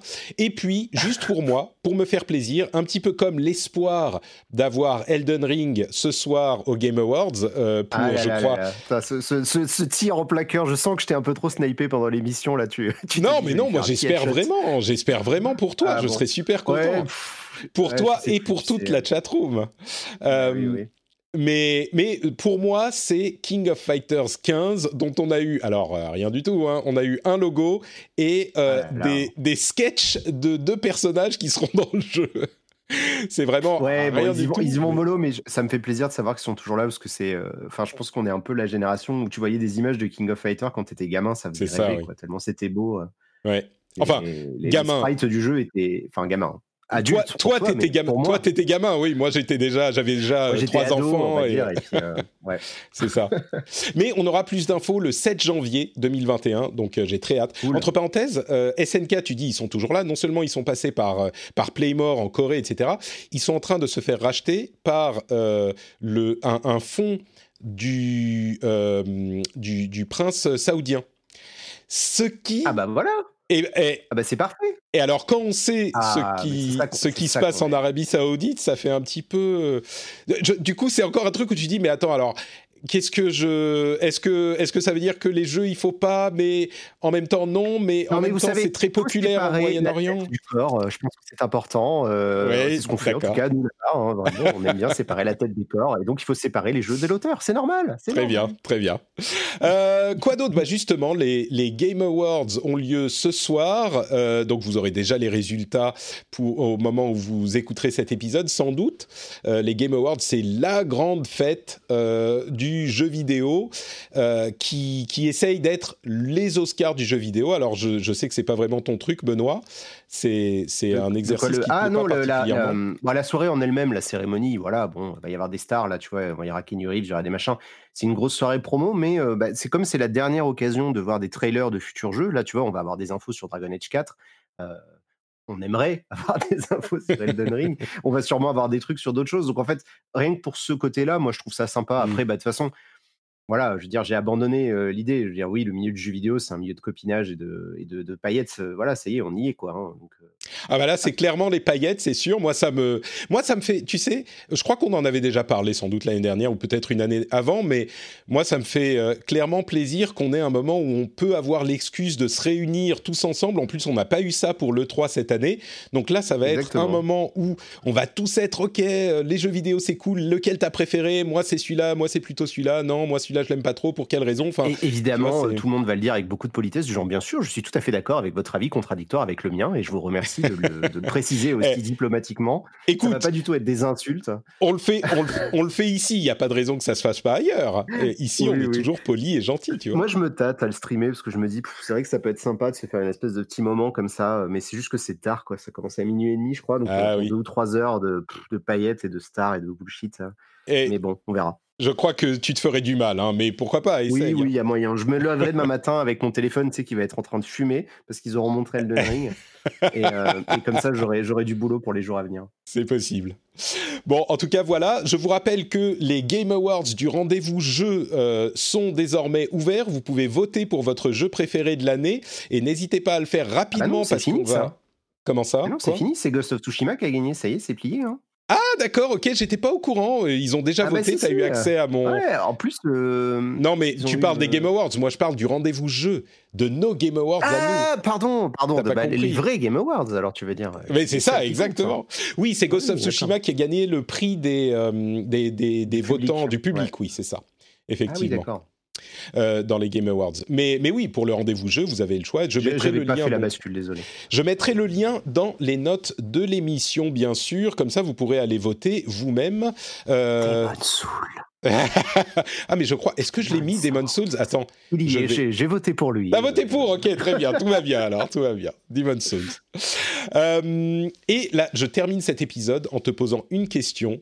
Est-ce que tu sais quel est le jeu qui a dominé l'année sur YouTube? Sur YouTube, Ouais. Quel est le jeu qui a été le plus regardé? euh, je vais dire soit Fall Guys, soit Among Us, un truc comme ça? Eh bien non, bip, Ah, raté. merde. c'est c'est- et, et c'est marrant parce que personne n'y penserait. Enfin, personne, c'est pas vrai. Mais les gens de euh, notre milieu qui sont des vrais fans de vrais games, euh, bah, on n'y penserait pas. C'est Minecraft. Encore. Toujours Minecraft. C'est toujours cool. Minecraft, toujours Minecraft. Et le deuxième, Voir Roblox aussi. euh, et le deuxième, c'est Roblox, un jeu dont on parle très rarement. J'essaye d'en parler de temps en temps parce que c'est vrai qu'il est énorme. Alors c'est surtout pour chez les enfants et Minecraft, j'imagine que c'est beaucoup le cas aussi. Mais euh, Roblox deuxième, euh, 201 milliards de, de visionnages pour Minecraft contre 100 milliards en 2019. On sent que le- la pandémie est passée par là. Et pareil, 75 milliards sur euh, Roblox contre 30 milliards en 2019. Après ça, Ça, euh, YouTube, franchement, enfin, honnêtement, moi, je fais partie de ces rares milieux où euh, la pandémie, c'est peut-être le meilleur truc qui nous soit arrivé. hein. Enfin, tu vois, Je vais dire ça avec un peu d'humour noir, mais euh, Ouais, ma- les ma vendeurs chaîne, de elle- masques. ah oui, ouais, et les vendeurs de masques, c'est ça. Il y a YouTube et les vendeurs de masques. C'est les deux qui sont contents. Javel, hein, pour les Américains. Euh, il y a également euh, Fortnite qui est en cinquième position, Grand Theft Auto en, cinq- en, en quatrième position et Garena Free Fire qui est en troisième évidemment. Et là, Bah, j'avoue mon que je sais hein, même euh, pas ce que c'est. Ouais, c'est ça, voilà, exactement. J'ai cru, j'ai cru à un moment que tu. Euh, c'est un Battle Royale sur téléphone, donc ça doit être un jeu euh, qui est probablement pas mal vu en Asie. Possiblement, peut-être que c'est ça, oui, mais, euh, mais, mais vraiment, euh, troisième jeu le plus regardé sur YouTube, je Ah, mais suis. le jeu où il y a Cristiano Ronaldo. T'as pas vu cette image passer? Ah, mais non, Ils ont pas mis du euh, tout. Cristiano Ronaldo en perso, euh, en, en perso cyberpunk chelou. euh, J'ai vu passer cette pub. Ah, c'est ce jeu-là, d'accord. D'accord, bon, Bah, bah, tu, vas, tu vas retrouver ça sur le Discord, je pense. Très bien. Ok, et ben voilà, donc euh, c'est ça, le troisième jeu le plus populaire de YouTube. Euh, comme quoi, hein, les gamers, c'est, c'est, il y a beaucoup de genres de gamers différents et on, on a du mal à connaître l'ensemble de cette industrie. Et c'est tout pour cet épisode. Euh, on sera de retour, bien sûr, la semaine prochaine avec un, un euh, épisode euh, au moins aussi intéressant, j'espère. Mais avant ça, bien sûr, je vais vous proposer de nous dire où on peut vous retrouver. On va commencer par Escarina. Du coup, ça va, le, la petite s'est rendormie, c'est ça? Oui, c'est ça. En fait, les, les bébés qui sont fatigués, ils pleurent énormément et on, on essaye tout sauf penser à les mettre au lit. Et là, en l'occurrence, elle s'est écroulée dans mes bras. Donc pour l'instant, ça va, je peux encore parler. Très bien. Euh, bah, du dis-nous, on bah, peut te retrouver alors. On peut me retrouver donc sur Twitter euh, escarina underscore, euh, chez toi tous les deuxièmes jeudis du mois, euh, sur Kiss My Geek, mais pas sur Twitter en ce moment, puisque si vous étiez là au début de l'émission, vous avez entendu qu'on s'est fait bloquer le compte pour Ah, une raison qu'on hein. ignore. Et puis ouais bon. Et puis euh, bah, sur Super Gamerside, quand le confinement sera terminé, euh, on sait pas trop quand, du coup on espère en janvier. Espérons, espérons. Merci Eska. Benoît, où te retrouve-t-on? Et ben, euh, du coup, sur Twitter, euh, tout, tout va bien. Je me suis pas fait, euh, je me suis fait enflammer mon compte, mais il s'est pas fait bloquer. C'est @exerve85, c'est Exerve sur tout le reste. Non, c'est aussi Exerve85 sur YouTube, sur Twitch, et, et puis bah, tous les 15 jours dans Fin du Game, qui est un autre podcast où là, où nous on parle que d'un jeu à la fois. Et, et voilà. Très bien. Merci beaucoup. euh, merci beaucoup, Benoît. Excusez-moi, j'étais en train de regarder autre chose. Euh, oui, n'oubliez pas d'aller suivre à la fois euh, Eska et d'aller suivre Benoît. Et quand vous aurez fait ça, vous pouvez me suivre moi. Je suis Note Patrick sur Twitter, Facebook et Instagram. Je suis également sur YouTube pour euh, des vidéos plutôt sympas. Moi, je trouve que, comme je le disais, ma review de Cyberpunk, mon anti-review, sans y avoir joué, eh ben, elle a quand même vu très très juste. Donc, vous pouvez aller regarder ça sur youtube.com slash notepatrick. Attends, t'es en train de dire qu'on peut faire des reviews de jeux sans jouer aux jeux vidéo, mais attends, mais là tu, tu viens de, Ah. c'est incroyable. Alors, Et Benoît. imagine, imagine qu'il y ait des gens, des youtubeurs très connus, qui fassent déjà ça depuis plus de 15 ans. Hein. Benoît, Incroyable. j'ai pas dit qu'on pouvait faire un- un- un- une review. J'ai dit que je pouvais Ah. faire une, un anti-test. Tu vois, je, Ah je oui, bah, précise bien rien à voir. l'honnêteté, l'honnêteté, absolument. Ma, ma, ma, je- moi, j'explique parfaitement que c'est un anti-test, tu vois. Je- J'encouragerais les Ah gens bah, à faire es, de tu es même. plus honnête que, que nos homologues, euh, c'est bien. Mais, mais voilà. Mais moi, je suis l'honnêteté fait homme. Je suis euh, euh, complètement irréprochable. Euh, évidemment, ça n'est pas le cas. Si vous fouillez, si vous saviez ce qui se cache dans les méandres de, de, de mon, de Ah, t'as- mon T'as ma une vie image de. Orwell derrière toi, donc euh, voilà. tu- tu es Donc ça va, je suis excusé. Eh, franchement, tu sais, bon, on va conclure. hein, vraiment, je vais vous laisser partir, mais je suis, je me pense à moi-même comme quelqu'un qui aime euh, surtout les gros jeux AAA, en particulier les gros jeux narratifs, un petit peu arcade, facile d'accès, etc. Mais je me rends compte que euh, dans les jeux qui m'ont marqué ces dernières années, il y a autant de petits jeux indés que de, que de gros jeux AAA. C'est, euh, et, et Outer Wild en est un bon exemple. Euh, je pense évidemment à Celeste aussi. Même Even, dont on a parlé là, c'est un jeu qui m'a vraiment touché. Je crois que je vais m'en souvenir peut-être autant que certains AAA euh, des, des, de cette année, alors qu'il y a de la matière. Donc, je sais plus Bah, pourquoi je disais ça, mais... Pardon, Eska C'est pas une tendance, c'est pas une tendance qu'on aurait pu avoir euh, du temps de, du, du jeu cartouche parce qu'on est vieux. Mais ouais, c'est Ouais, partie des joies du jeu vidéo moderne. hein. Exactement, mais exactement, ça a permis une diversité dans le, dans le jeu vidéo euh, qui, n'était, qui était inimaginable il y a quelque temps. À l'époque où euh, Benoît regardait les, euh, les, les images de KOF, de KOF quand il était jeune, ça n'existait pas vraiment tous ces trucs-là. hein. Il y avait des jeux. non, moins effectivement, cons. c'est c'est pas trop. non. Non, mais je veux dire, tu vois, tu, enfin, tu vois ce que je veux dire. C'était pas, il n'avait pas, il y avait des petits bien jeux sûr, parce que tous les jeux étaient plus petits, mais. Le jeu vidéo, c'est mieux demain. hein. C'est vraiment, on va vraiment vers du mieux d'année en année, donc c'est c'est très cool. Quoi. Là, en plus, on a une nouvelle génération de consoles qui démarre, donc c'est plein de, plein de Mm. promesses, de plein de trucs. Voilà, le jeu vidéo, c'était pas mieux avant. On est Le d'accord. jeu vidéo, c'est mieux demain. euh, J'aime beaucoup. très très bien même. Euh, Est-ce que tu as joué à Spiritfarer Moi Oui. Ah, mais je suis, moi, je, sais que Cassim, on va pas être d'accord, c'est ma déception de l'année. Ah avec merde, ok, d'accord. maintenant, donc Ouch. Ok. c'est assez Ok. décevant, ouais, Spiritfarer. Bon, très beaucoup bien. trop long pour son propre bien. C'est-à-dire que c'est- un jeu qui tente des choses incroyables, mais il est mille fois trop long. Ah, ça- écoute, comme quoi, encore une illustration du fait que différentes personnes peuvent avoir différents avis. Euh, moi, j'ai une, j'ai une, j'ai une image que je trouve tout à fait juste, euh, que je devrais faire, il faudrait que je fasse une vidéo là-dessus d'ailleurs. Je, je compare les goûts dans les jeux vidéo aux goûts en cuisine. Euh, je crois que j'ai déjà mentionné ça, mais personne n'a jamais engueulé qui que ce soit parce qu'il disait... euh, Pardon? Je crois que tu tiens quelque chose là. Non, mais, mais vraiment, vra- mais vraiment, personne n'a jamais engueulé qui que ce soit parce qu'il aime le curry. Non, mais si tu me dis, ah ouais, moi j'aime bien, j'aime bien les currys, je vais pas te dire, oh, mais Ah ouais. t'es fou, mais les currys, mais enfin, les glaces, c'est bien mieux. Demande aux gens euh, les ananas sur la pizza. euh, Ah non, mais alors là, c'est pas pareil, excuse-moi. hein. Non, non, non, non, là, faut pas déconner. Il y a quand même des choses inacceptables, Benoît. Ah, Bon, allez. ah c'est une parfaite illustration, merci. On va, on va se quitter là. N'oubliez pas que vous pouvez soutenir l'émission sur patreon.com slash rdv jeux. Vous pouvez le faire maintenant ou quand vous arriviez chez vous avec les clés dans le bol qui font cling Patrick. Et on vous donne rendez-vous dans une semaine pour un nouvel épisode. Plein de bises à, tous- de bises à tous. Ciao Mouah